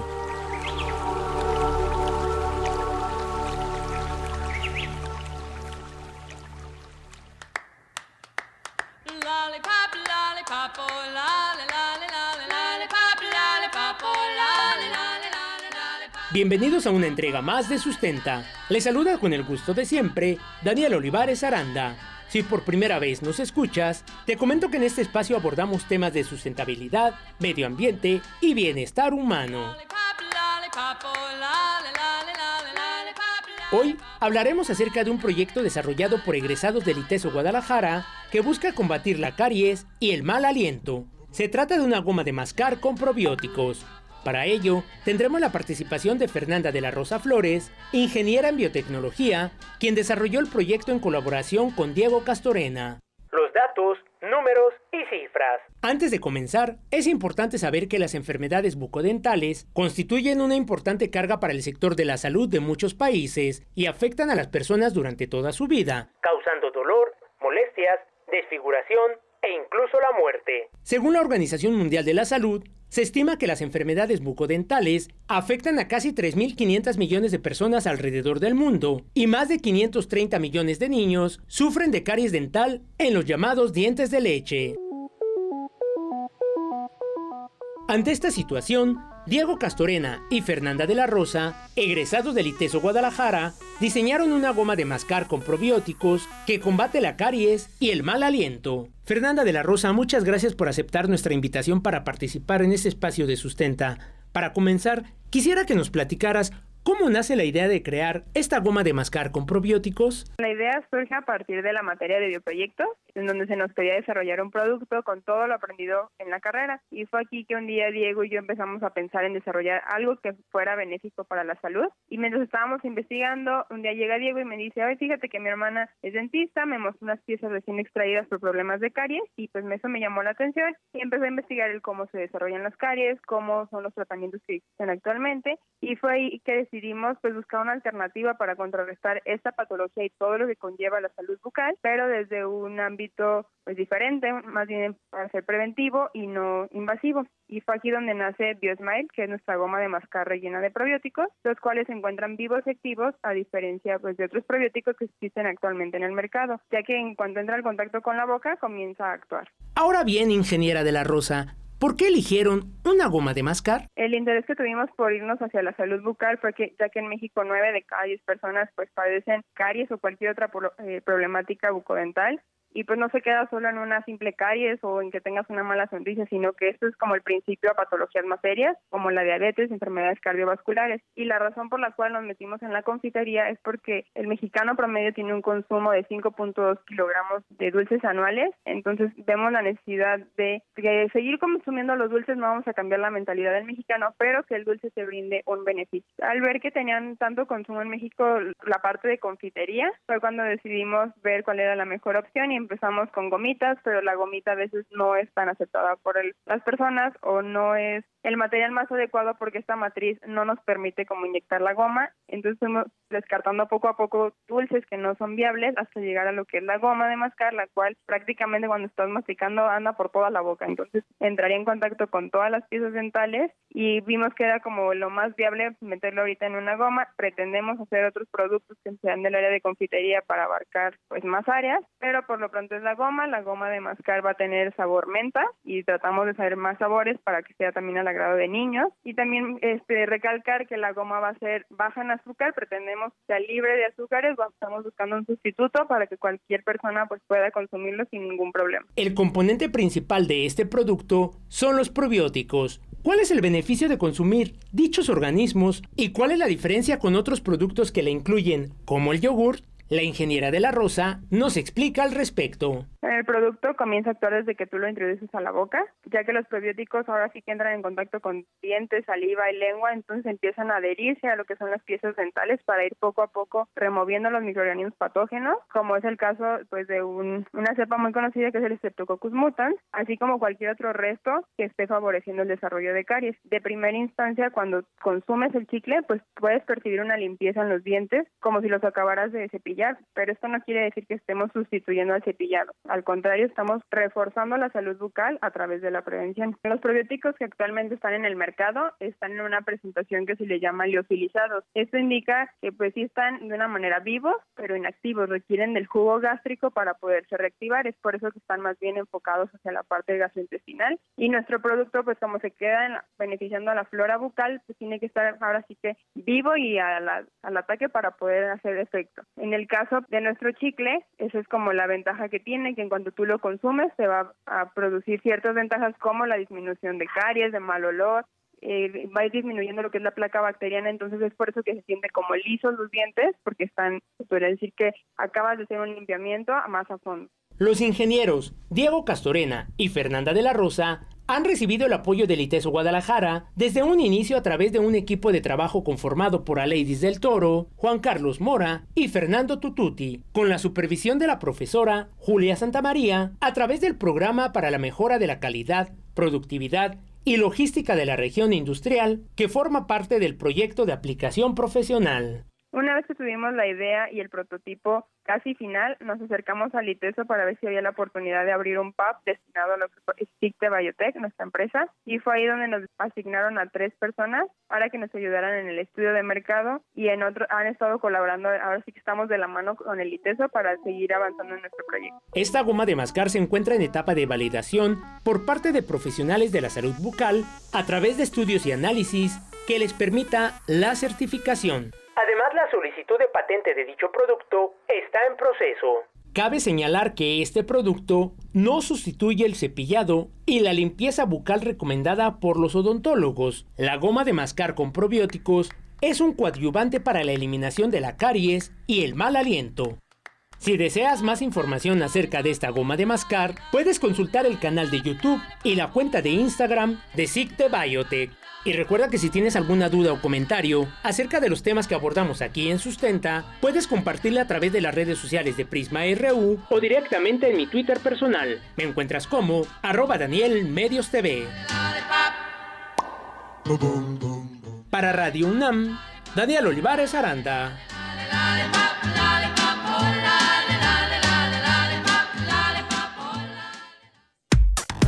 Relatamos al mundo. Relatamos al mundo.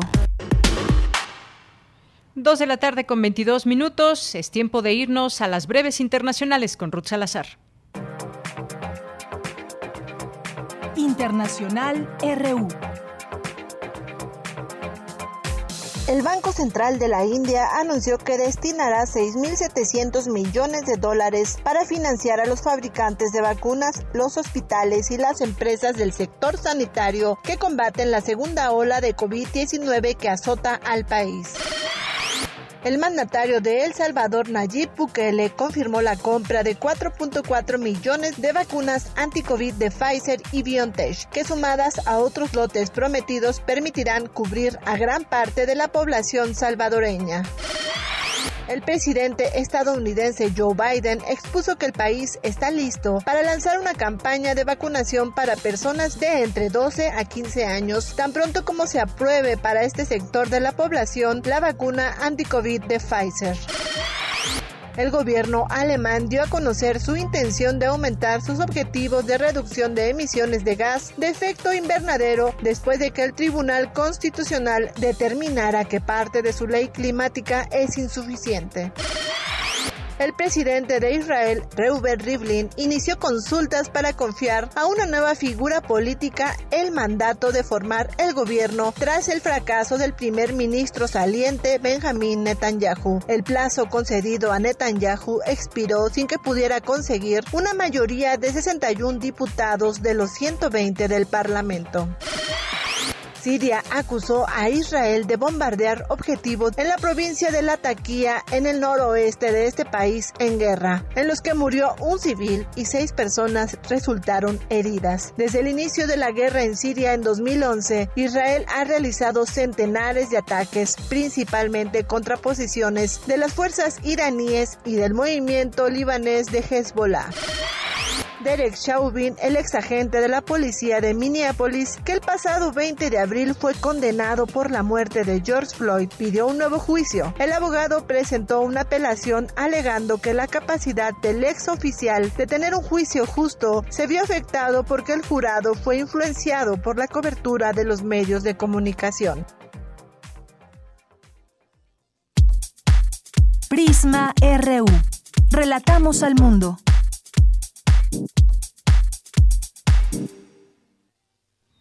Dos de la tarde con 24 minutos. Muchas gracias por continuar con nosotros aquí en Prisma RU.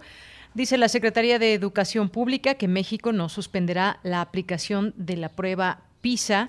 Eh, lo dijo la titular Delfina Gómez y dijo que México no suspenderá la aplicación de esta prueba del Programa para la Evaluación Internacional de Alumnos, PISA por sus siglas en inglés, y que se tenía eh, pensado eh, realizarla en 2021 con previa fase piloto en 2020. Sin embargo, debido a que las escuelas eh, cerraron por la pandemia, el calendario se adecuó y ahora se efectuará en 2022. Hablemos de esta prueba, qué significa, qué importancia tiene su aplicación o no.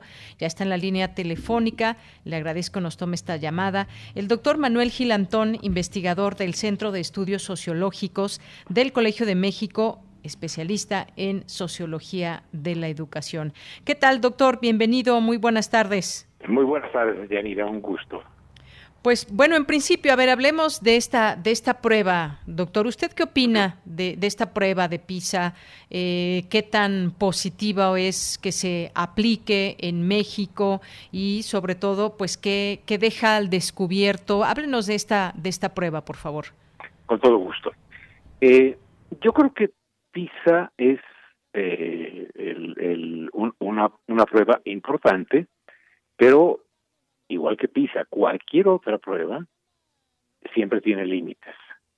Es decir, eh, no hay, no se ha inventado una prueba eh, estandarizada que nos pueda dar a conocer el estado de la educación de una manera completa. En este caso, la prueba PISA tiene como una característica muy especial que se aplica a estudiantes de 15 años si trata de recuperar lo que hemos aprendido durante 15 años. Bueno, ojalá yo tuviera 15 años, pero lo, que, lo que han aprendido los, los niños, los niños, los adolescentes, estén ya sea en tercero de secundaria o en primero de prepa, ¿no? Lo que ocurre primero es la edad. La idea que tiene esta organización, la OSDE, es que esta prueba no sea una prueba de conocimientos eh, adquiridos y, digamos, almacenados, sino que con esos conocimientos se enfrenten eh, problemáticas eh, o se enfrenten retos que impliquen aplicar ¿no? los conocimientos. Es no es una prueba en la que nos digan, oiga, ¿cómo es que los seres humanos caminamos? Sino es una prueba en la cual dice, a ver, camine usted, ¿no? Eh, o camina tú, pues, ¿no? Esa característica de la prueba es una característica peculiar y creo que la hace muy interesante. También ha incluido en los últimos eh, años un eh, cuestionario eh, socioeconómico para tratar de acercarnos a cuál es el impacto que tienen los, los contextos. Entonces, es una prueba interesante. Nos dice cosas, pero curiosamente, de eh, esta prueba o cualquier otra con otras características, esta tiene también un sesgo, sin duda, un sesgo derivado de pues es de la OSDE, entonces tiene un sesgo hacia las características de la empleabilidad del mundo moderno, ¿no? Eh, no se acerca como las de la UNESCO a otros valores de la educación, a otras cuestiones. Pero bueno, lo que dice lo dice. El problema que yo veo, de Yanira, es que nosotros no hemos parado por hacer pruebas. Hemos hecho PISA, ¿no? cada tres años, a veces el énfasis es en lectura o literacidad que dicen ahora, a veces el énfasis es en ciencias o en matemáticas, pero lo que a mí, y hemos hecho otras pruebas mientras tanto, enlace era censal y planea era censal, o sea, cada año se evaluaba a, las, a los niños y a las niñas de todo el país. La pregunta es, ¿qué se hace entre una prueba y otra? Es decir, eh, si la evaluación puede ser un medio que nos ayude a mejorar la educación, es porque entre una aplicación y otra hacemos algo para que pues esperemos resultados diferentes, porque es de locos, como diría Einstein, se le atribuye a Einstein, hacer lo mismo y esperar resultados diferentes. Desgraciadamente la prueba PISA es un día en que se dice México volvió a reprobar, señores, ¿no? Como desde, desde siempre que yo recuerdo, ¿no? Y este, pues vamos a ver cómo nos va en la, en la siguiente. Oye, espéreme, es como tomar el termómetro a un niño y decir, a ver, en media hora le tomamos otra vez el termómetro, la temperatura y otra vez la temperatura y no hacemos nada. No, la evaluación es una un, recurso que de manera indirecta, de manera imperfecta, pero de manera eh, útil, nos puede decir qué podemos hacer para mejorar. Si eso no se hace, si simplemente se esperan los resultados, salen los titulares ocho columnas, México, país de reprobados, México reprobó otra vez, o le ganamos por un punto a Chile, que, es una estupidez, ¿no? Porque es confundir a la prueba con un eh, resultado futbolístico, que además no tiene valor estadístico, porque está en el margen de error, no sirve para nada, eh, no la prueba, sino el uso que hacemos de la prueba, ¿no? Y yo que es ahí donde México ha fallado. ¿Por qué? Porque el, el resultado de estas evaluaciones no se ha traducido en eh, detectar dónde están los problemas, luego hacer algo para que esos problemas que suscitan la medición se resuelvan y por lo tanto, quizá no, no en un plazo de tres años, es muy poco, pero sí en un plazo de, de, de nueve años, digamos, nosotros tuviéramos un resultado muy diferente. Entonces, yo así sintetizaría esta respuesta, ¿no? Es una prueba interesante, es una prueba que busca que apliquemos las habilidades aprendidas, es una prueba de la que en la que hemos salido mal eh, a los 15 años la mayoría de nuestros estudiantes según ese instrumento que también hay que también revisarlo porque es bastante cerradito no no no no, no se deje averiguar mucho la gente de la OSDE. Bueno, nos dice, ¿saben qué? Este, muchísimos muchachos mexicanos, este, pues apenas pueden descifrar lo que leen y no lo comprenden. Bueno, perfecto. Bueno, es doloroso, más bien, no perfecto. ¿Qué hacemos? Ahora, por ejemplo, en la pandemia, en vez de poner a México a hacer un enorme eh, taller de lectura este, por distintos grados, imagínate, Diana, que hubiéramos hecho un gran club de lectores en México y que nos hemos dedicado un año a ver cine, teatro, cosas, en vez de estar haciendo quebrados en la televisión, en las que este, en la televisión o, en, las pantallas, en sus tabletas en casa. Si usted le preguntara eso a los niños, doctor, se llevaría muchos aplausos. sí, Estar haciendo quebrados, sí. Sí, yo, yo creo que de veras eh, eh, eh, lo que es rarísimo y lo que yo sí criticaría con mucha a ver, con mucha fuerza, pero también eh, comprendiendo que la pandemia a todos nos agarró mal parados, ¿no? O sea, no hay que ser injustos. Pero, ¿por qué darle continuidad sobre todo a este ciclo 2021 eh, como si no hubiera pandemia? El presidente lo dijo y también Moctezuma, que en ese entonces es el secretario. No, no, no, no va a ser entretenerlos, ¿eh?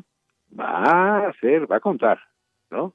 Y uno dice, perdón, había un niño, siempre lo platico, eh, Yanira, perdonen que sea repetitivo. no, adelante, adelante, doctor.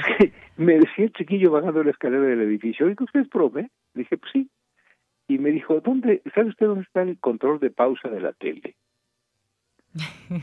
pues que el chaval, si, si, es que la televisión va a echar la raya, ¿no? Dice, a ver, ahora vas a hacer un ejercicio y a los cinco segundos, pues tiempo televisivo, ¿ya lo hiciste? ¿Qué tal te quedó? No, pues no lo he hecho. El chiquito quería ponerle pausa. No podía, ¿no? eh, valga la anécdota, no para agotar las posibles ventajas que tenga esta iniciativa, pero sí creo que nos faltó creatividad. Nos faltó creatividad y podríamos haber hecho el fortalecimiento de uno de los factores más importantes en los que las evaluaciones nos, nos encuentran mal, que es en la lectura. Imagínate todos los muchachos de tercero de secundaria que estamos enamorados de la mamá de algún amigo o de una maestra, leyendo las batallas en el desierto. Y las muchachas, este, de Yanira, quizás tú sabes decirlo, ¿no? Yo, yo para qué me meto de mansplaining eh, a decirles que tienen que leer. Lo que quiero decir es, y, y Rulfo en la prepa, tú imagínate al país leyendo a Rulfo, en las casas, al país leyendo, al país viendo por por por internet eh, eh, obras de Shakespeare. Es decir, no no aprovechamos y, y, y, quisimos darle seguimiento a una escolarización con muchas deficiencias. ¿Por qué? Porque los profesores no sabemos trabajar en estas plataformas.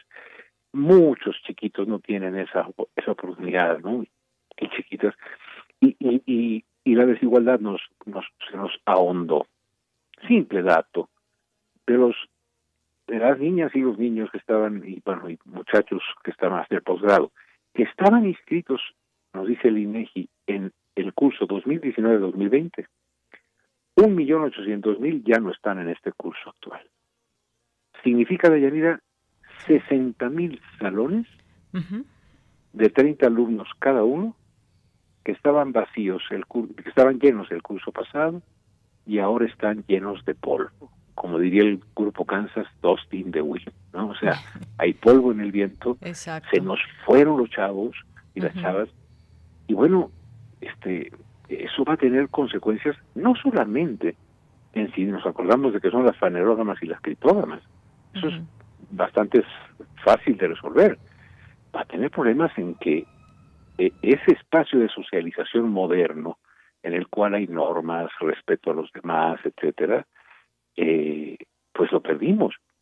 Y la atracción de las actividades no del todo legales, tanto en la economía como en algunas formas no, no digamos, extralegales, pues está siendo más fuerte que el avance en el empleo.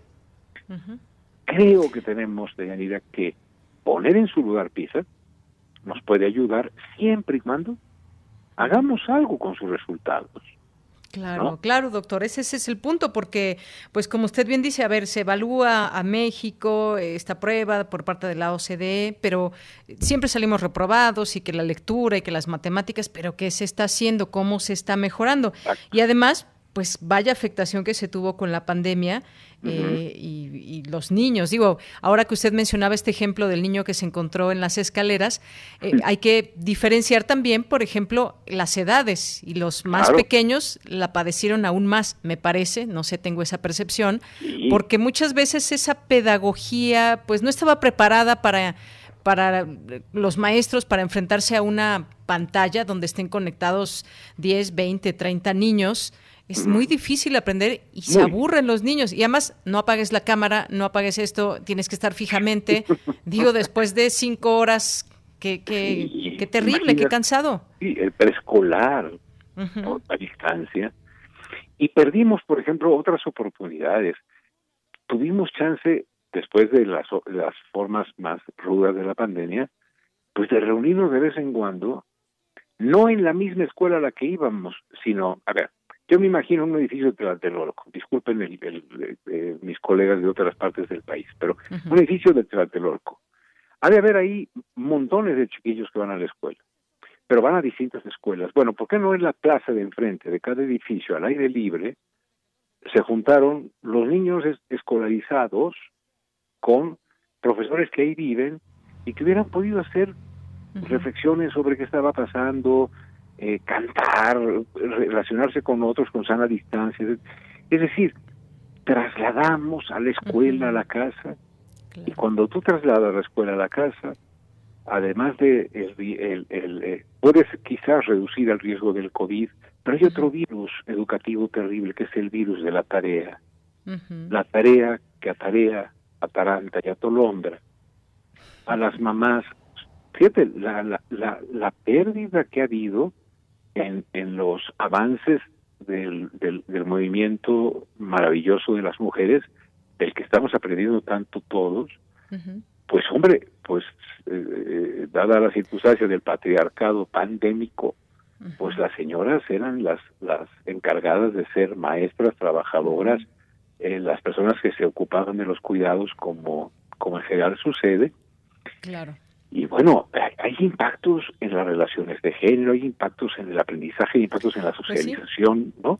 Y yo digo, bueno, aprovechemos los elementos que tenemos para valorar qué nos pasó, y por supuesto, Yanira, no regresemos a las panerógamas, criptógamas y los ríos de el, Tajo, Duero, Ebro y no sé cuáles son los más de Así Es. No, Oiga, doctor. volvamos a platicar de lo que nos pasó. Así eh, Yanira, me entusiasmo y no paro. No, está muy bien, doctor, pero ¿qué cree que se nos acaba el tiempo? pero, pues yo quiero invitarlo otro día que sigamos platicando, si usted acepta. Con todo gusto, a mí eh, cualquier oportunidad de la cual yo puedo compartir lo que he reflexionado, cuenten con ello. Nunca es la verdad, pero está hecho con mucha sinceridad. Muy bien. Doctor, pues nos queda pendiente esta invitación. Por lo pronto, muchísimas gracias. Le mando un abrazo. Igual, de Yanira, estés muy bien, igual al auditorio, hay que cuidarlos mucho. Claro que sí, doctor. Hasta luego. Fue el doctor Manuel Gilantón, investigador del Centro de Estudios Sociológicos del Colegio de México. Continuamos.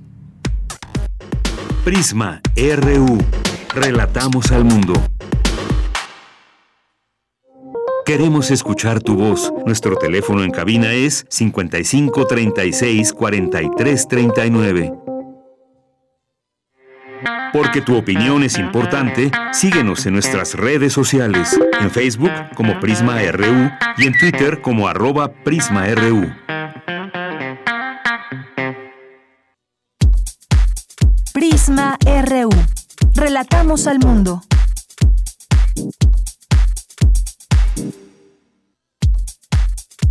Tu opinión es muy importante. Escríbenos al correo electrónico prisma.radiounam@gmail.com.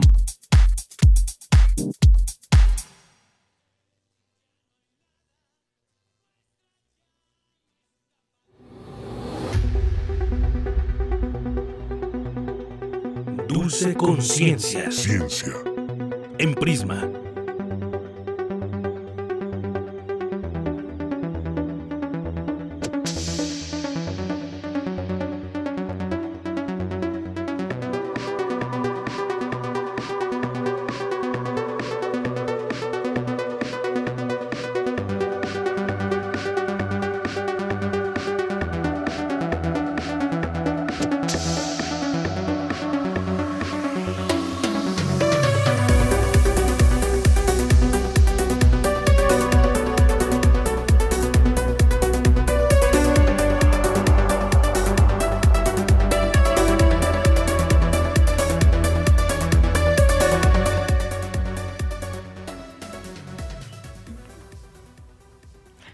Bien, pues eh, no sé si esté, ya esté por ahí Dulce, si no, pues estás por ahí, ya, ya estás en la línea.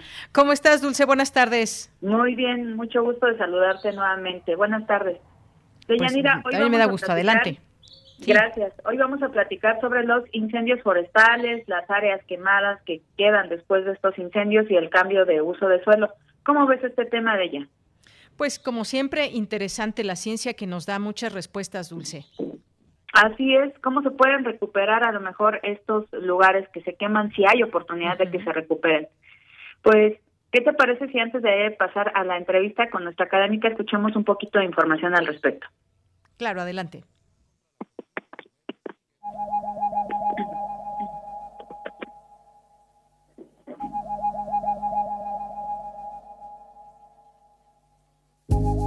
Este 4 de mayo se conmemoró el Día Internacional del Combatiente Forestal 2021. La fecha es importante porque el mundo posee poco menos de 4 mil millones de hectáreas de bosques, que cubren alrededor del 30% de la superficie terrestre. La deforestación ha aumentado con el paso del tiempo, con una tasa alarmante de alrededor de 13 millones de hectáreas por año. Al mismo tiempo, las plantaciones forestales y la expansión natural de los bosques se han reducido. El mundo ha perdido más del 3% de su superficie forestal. En lo que va de esta temporada de incendios, que inició en marzo pasado, se han contabilizado 400 incendios forestales en el estado de Michoacán, los cuales han afectado casi 9.000 hectáreas, tanto agrícolas como forestales. Mientras tanto, en el país, hasta el último corte de la Comisión Nacional Forestal, se registraban 75 incendios forestales activos en 16 estados, con una superficie preliminar afectada de 30.520 hectáreas. ¿Qué pasa con las áreas que quedan quemadas? ¿Se puede reutilizar ese suelo?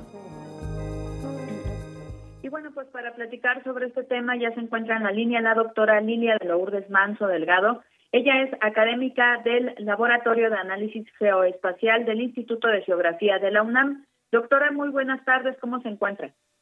Muy buenas tardes, muy bien, muchas gracias. Gracias a usted, doctora, por tomarnos la llamada. Y bueno, pues de entrada preguntarle un poquito cómo podemos entender los incendios forestales, qué son, por qué se dan, doctora. Bueno, un incendio forestal es una propagación libre del fuego sobre la vegetación en el bosque, las selvas y el matorral, cuyo inicio no estaba programado, simplemente se presenta y se propaga de manera descontrolada. Ahora, estos incendios, ¿cómo se pueden iniciar o están asociados generalmente a las actividades relacionadas con los seres humanos.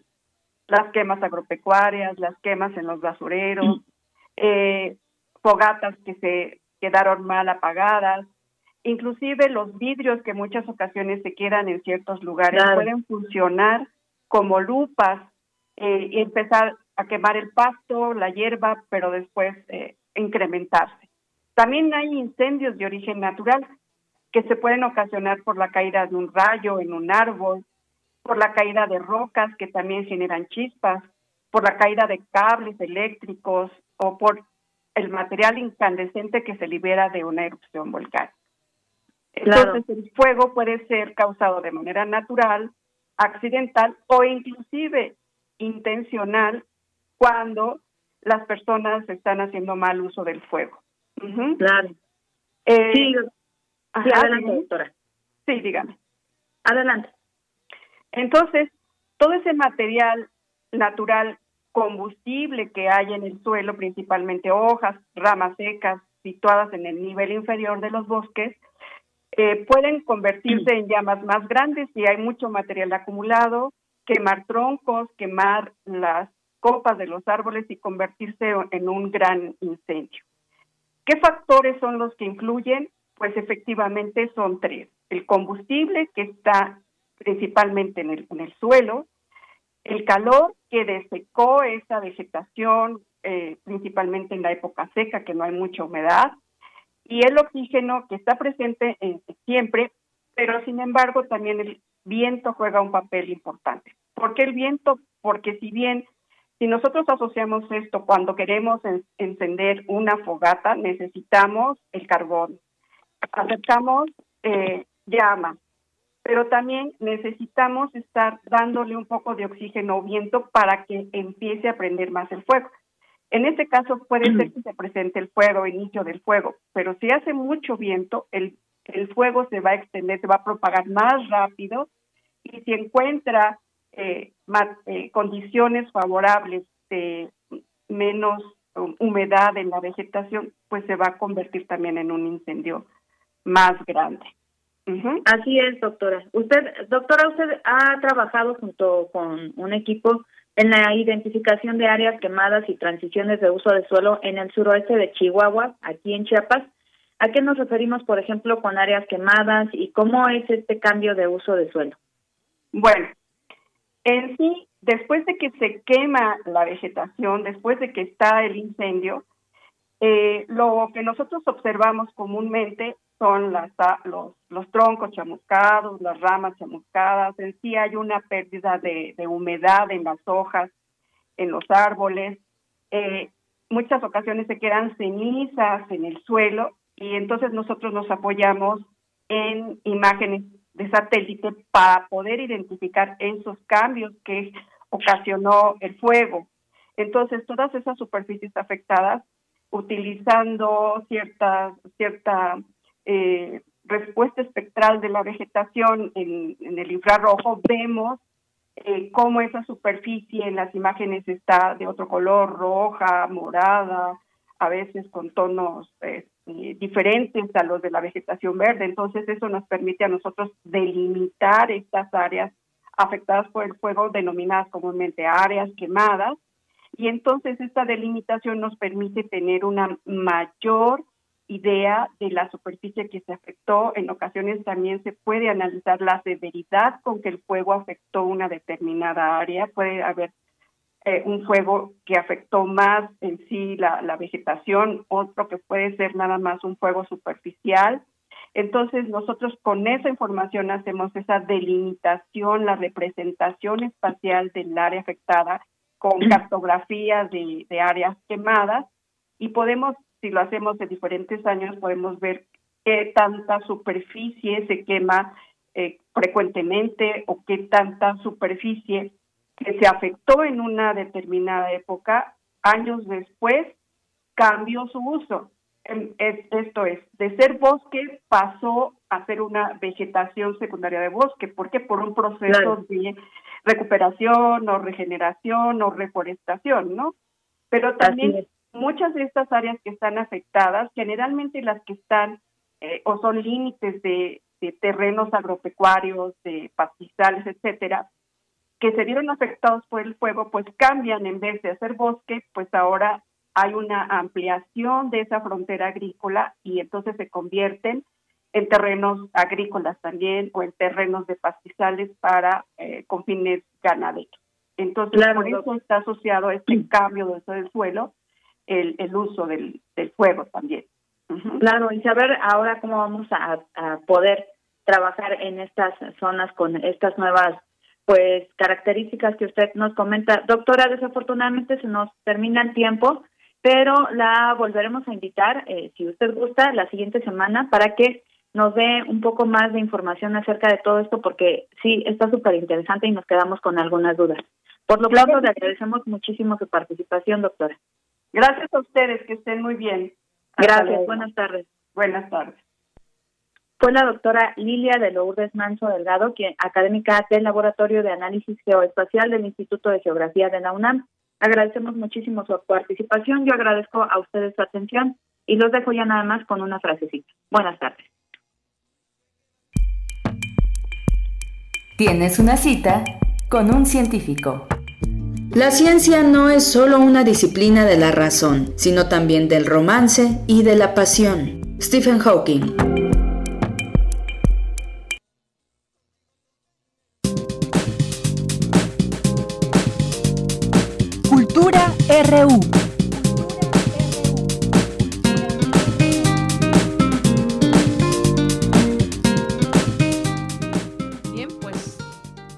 Enlazamos ya con Tamara Quirós en la sección de cultura. ¿Qué tal, Tamara? Buenas tardes.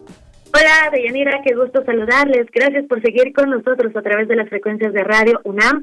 Seguimos con la información. Les cuento que hay una convocatoria para la edición virtual de Transdrama. Este es un programa de formación y especialización dedicado a la creación y promoción de, de dramaturgias experimentales, narrativas de riesgo y provocación, así como exploraciones artísticas en donde los participantes pueden adentrarse en otros terrenos creativos y así conocer las nuevas tendencias relacionadas con las artes escénicas. Transdrama llega a su sexta edición En este año, como en el anterior, se realizará de manera virtual y contará con la participación de reconocidos profesionales. Isabel Castro, coordinadora de contenidos, nos cuenta más detalles.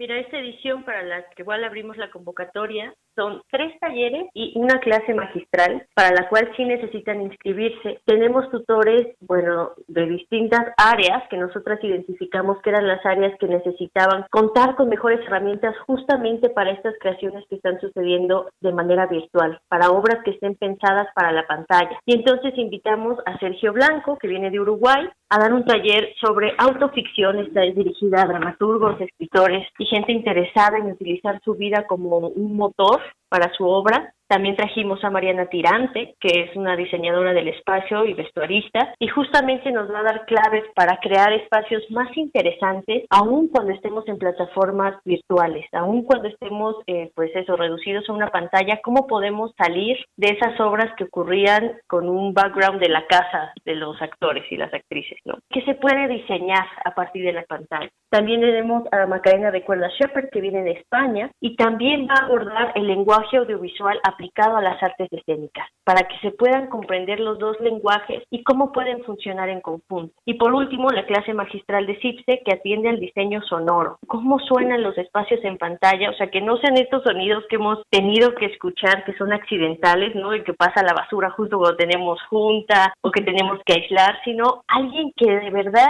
te dé las herramientas prácticas para que tú puedas hacer cosas más interesantes ya en esta segunda etapa pandémica. Y bueno, aprovecho para decirte que si quedas seleccionada en cualquiera de estos tres talleres o la clase magistral, tienes como regalo por parte de Transdrama una clase magistral exclusiva de Rimini Protocol, que es un colectivo de Alemania y Suiza y que bueno, tiene explorando muchísimo tiempo la cuestión de la tecnología en las artes escénicas.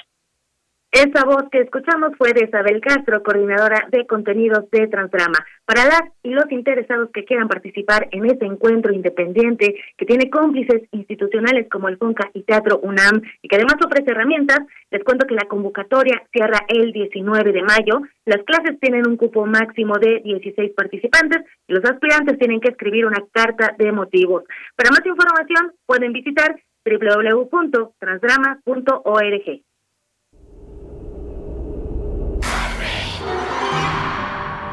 Todos los derechos a mi hija sobre mis bienes, propiedades. ¿Propiedades? Me dejó las llaves de casa de tu abuela. ¿Hace cuánto que no vas? 12 años. Tengo ganas de ir, investigar, saber más de mi familia, conocer a mi abuela. El diablo se queda con algo. A mí me quitó la vista, a tu abuela le quitó la vida y a ti y pasamos a otra información. Para los cinéfilos, hoy se estrena El exorcismo de Carmen Farías. Platicamos con Rodrigo Fiallega, él es egresado de la UNAM. Su obra se ha presentado en varios festivales internacionales y dirige este filme. Así que los dejaré con la entrevista. Escuchemos lo que nos dice Rodrigo Fiallega, director de El exorcismo de Carmen Farías. Se trata de una película de género de terror que va sobre esta temática que a veces los mexicanos creo que por, por cuestión cultural nos interesa mucho, ¿no? Que son los exorcismos, las casas embrujadas, pero creo que además nos vamos a encontrar no solo con, con esta cuestión externa, sino encontrar también que los, que los demonios los llevamos dentro y encontrar que nuestro personaje principal tiene una, una historia detrás y que es eso lo, lo que realmente lleva al diablo por dentro, digamos. Muy bien. Oye, Rodrigo, ¿cuál fue el reto de dirigir esta película, sobre todo en este género de terror. Bien dices, a los mexicanos nos interesa este tipo de, temas, eh, nos atrae, nos gusta incluso eh, a través de la oralidad compartir cuentos de terror o leyendas. Pero en el cine, ¿cómo fue esta colaboración, el tratar este género en la pantalla grande? Claro, pues obviamente el primer reto es, es que al ser una película de género hay que jugar con los, ¿no? Un poco con los cánones que el género indica. Esto por un lado, por el otro, pues el reto es justamente, es un género que se presta mucho a, que la parte visual y a la parte auditiva, pues uno pueda jugar mucho, pueda, pueda experimentar, ¿no? Obviamente es lo que tiene mucho peso y es lo que nos ocasiona el miedo y creo que lo interesante es intentar eh, acercar estas temáticas al público mexicano y a la vida mexicana. Siempre vemos como las películas de terror desde fuera, ¿no? Eh, suceden siempre en Estados Unidos, en otro lado, y, rara vez tenemos oportunidad de que sucedan y sentirlas cercanas a, nuestra vida y a nuestra cultura. Hace poco se llevó a cabo, bueno, aprovechando que te tenemos en línea, claro, se llevó a cabo el Festival Internacional de Cine de la UNAM en una versión digital y presentaste una ópera prima. Me gustaría que nos contaras cuál es la situación del cine nacional, a qué nos estamos enfrentando, sobre todo en este consumo de productos nacionales en, cuanto a cine. Claro, pues sí, afortunadamente, eh, un poco por azares del destino, no tengo la fortuna de que, de que se me han juntado estas, estas dos películas ahora en este momento, cual estamos muy contentos, son películas obviamente muy diferentes, pero como bien mencionas, bueno, estuvo el, el Ficunam, que tuvo que ser en línea, pero aún así la verdad es que lo hicieron muy bien y, y lograron realmente acercar al público. Y en cuanto creo que al estado del cine mexicano, pues creo que sucede, bueno, ahorita es mundialmente, ¿no? Hay, hay como un poco un parón y un poco no, no se sabe muy bien hacia dónde va, sobre todo en cuanto a la cuestión de la distribución y de la exhibición. Eso es como una parte complicada ahora. Por el otro lado, creo que en cuanto a a la producción y a las temáticas, pasa algo muy curioso con el cine, el cine mexicano, se, carga un poco hacia los lados, ¿no? A veces eh, son películas muy personales, muy buenas, que ganan muchos premios en, el exterior, pero a veces a la gente no tiene tanto acceso a ese tipo de cine, o sucede, ¿no? Lo contrario, tales películas que sí, son muy taquilleras y tienen como mucho éxito comercial, pero a veces no aportan mucho como al lenguaje y al cine, y creo que el reto es justo poder también llegar a ese punto medio. Creo que en, el, en la diversidad está la riqueza del cine y poder llegar también un poco a ese punto medio que creo que es lo que nos falta, creo que es el reto ahorita del cine mexicano. También creo que como espectadores darle, no lo quiero decir como un voto de fe, ¿no? Sino más bien esta oportunidad a las cintas mexicanas porque a veces somos, como dirían, un poco malinchistas. Decimos el terror si no es como de otros países, no me agradaría verla, pero pues yo creo que hay un gran esfuerzo y también hay un gran trabajo detrás de cada una de las producciones. En este caso con el exorcismo de Carmen Farías, pues hay un gran elenco, pero también hay hay gente en la música, eh, la producción, guionistas, eh, tú en la dirección. Platícanos de los cómplices que forman parte de este filme, por favor. Pues, eh, como bien mencionas, uno creo que es este no dar el voto de confianza. desgraciadamente creo que en efecto tenemos de repente este como, como malinchismo. Creo que películas buenas y malas existen en todas las cinematografías del mundo. A, veces, claro, a nosotros lo que nos llega es lo que ya se probó en otros países. Entonces, claro, tal vez lo vemos ya como, como algo aprobado, pero, pero pues en todos los países eh, hay todas las calidades, creo que la diferencia es eso, que hay muchos países que no, no, sufren de este malinchismo que a veces sufrimos nosotros. Por el otro lado, en cuanto a la película, pues sí, la verdad es que tuvimos la fortuna de tener, pues por un lado, un gran elenco, por el otro lado, tanto el guion de Molo Alcocer, que es realmente el cerebro de, de esta historia, hubo un, un diálogo muy bueno que creo que hizo también crecer el proyecto. La verdad es que tuvimos por todos lados gran colaboración y siento que en la película se nota, creo que una, un gran diferencia de esta película es justamente la calidad visual y auditiva que tiene, que en lo personal además era como algo que me interesaba que se constatara. Excelente. Pues nada, Rodrigo, muchísimas gracias por tomar la llamada. Ya para finalizar, ¿nos puedes decir, por favor, eh, qué día se estrena esta película para irnos a que se nos erice la piel en las salas de cine? Por supuesto que sí, a partir del, del 5 de mayo va a estar en cines y creo que es una película que por un lado a los fans del género obviamente les va a interesar y les va a gustar, pero creo que también aquí no forzosamente sea, sea su género, también hay una historia un poco de, personaje y de, y de historia familiar que creo que también puede ser interesante como película en general.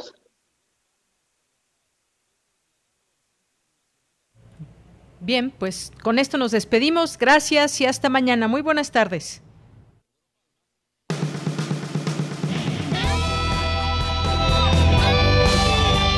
Prisma RU. Relatamos al mundo.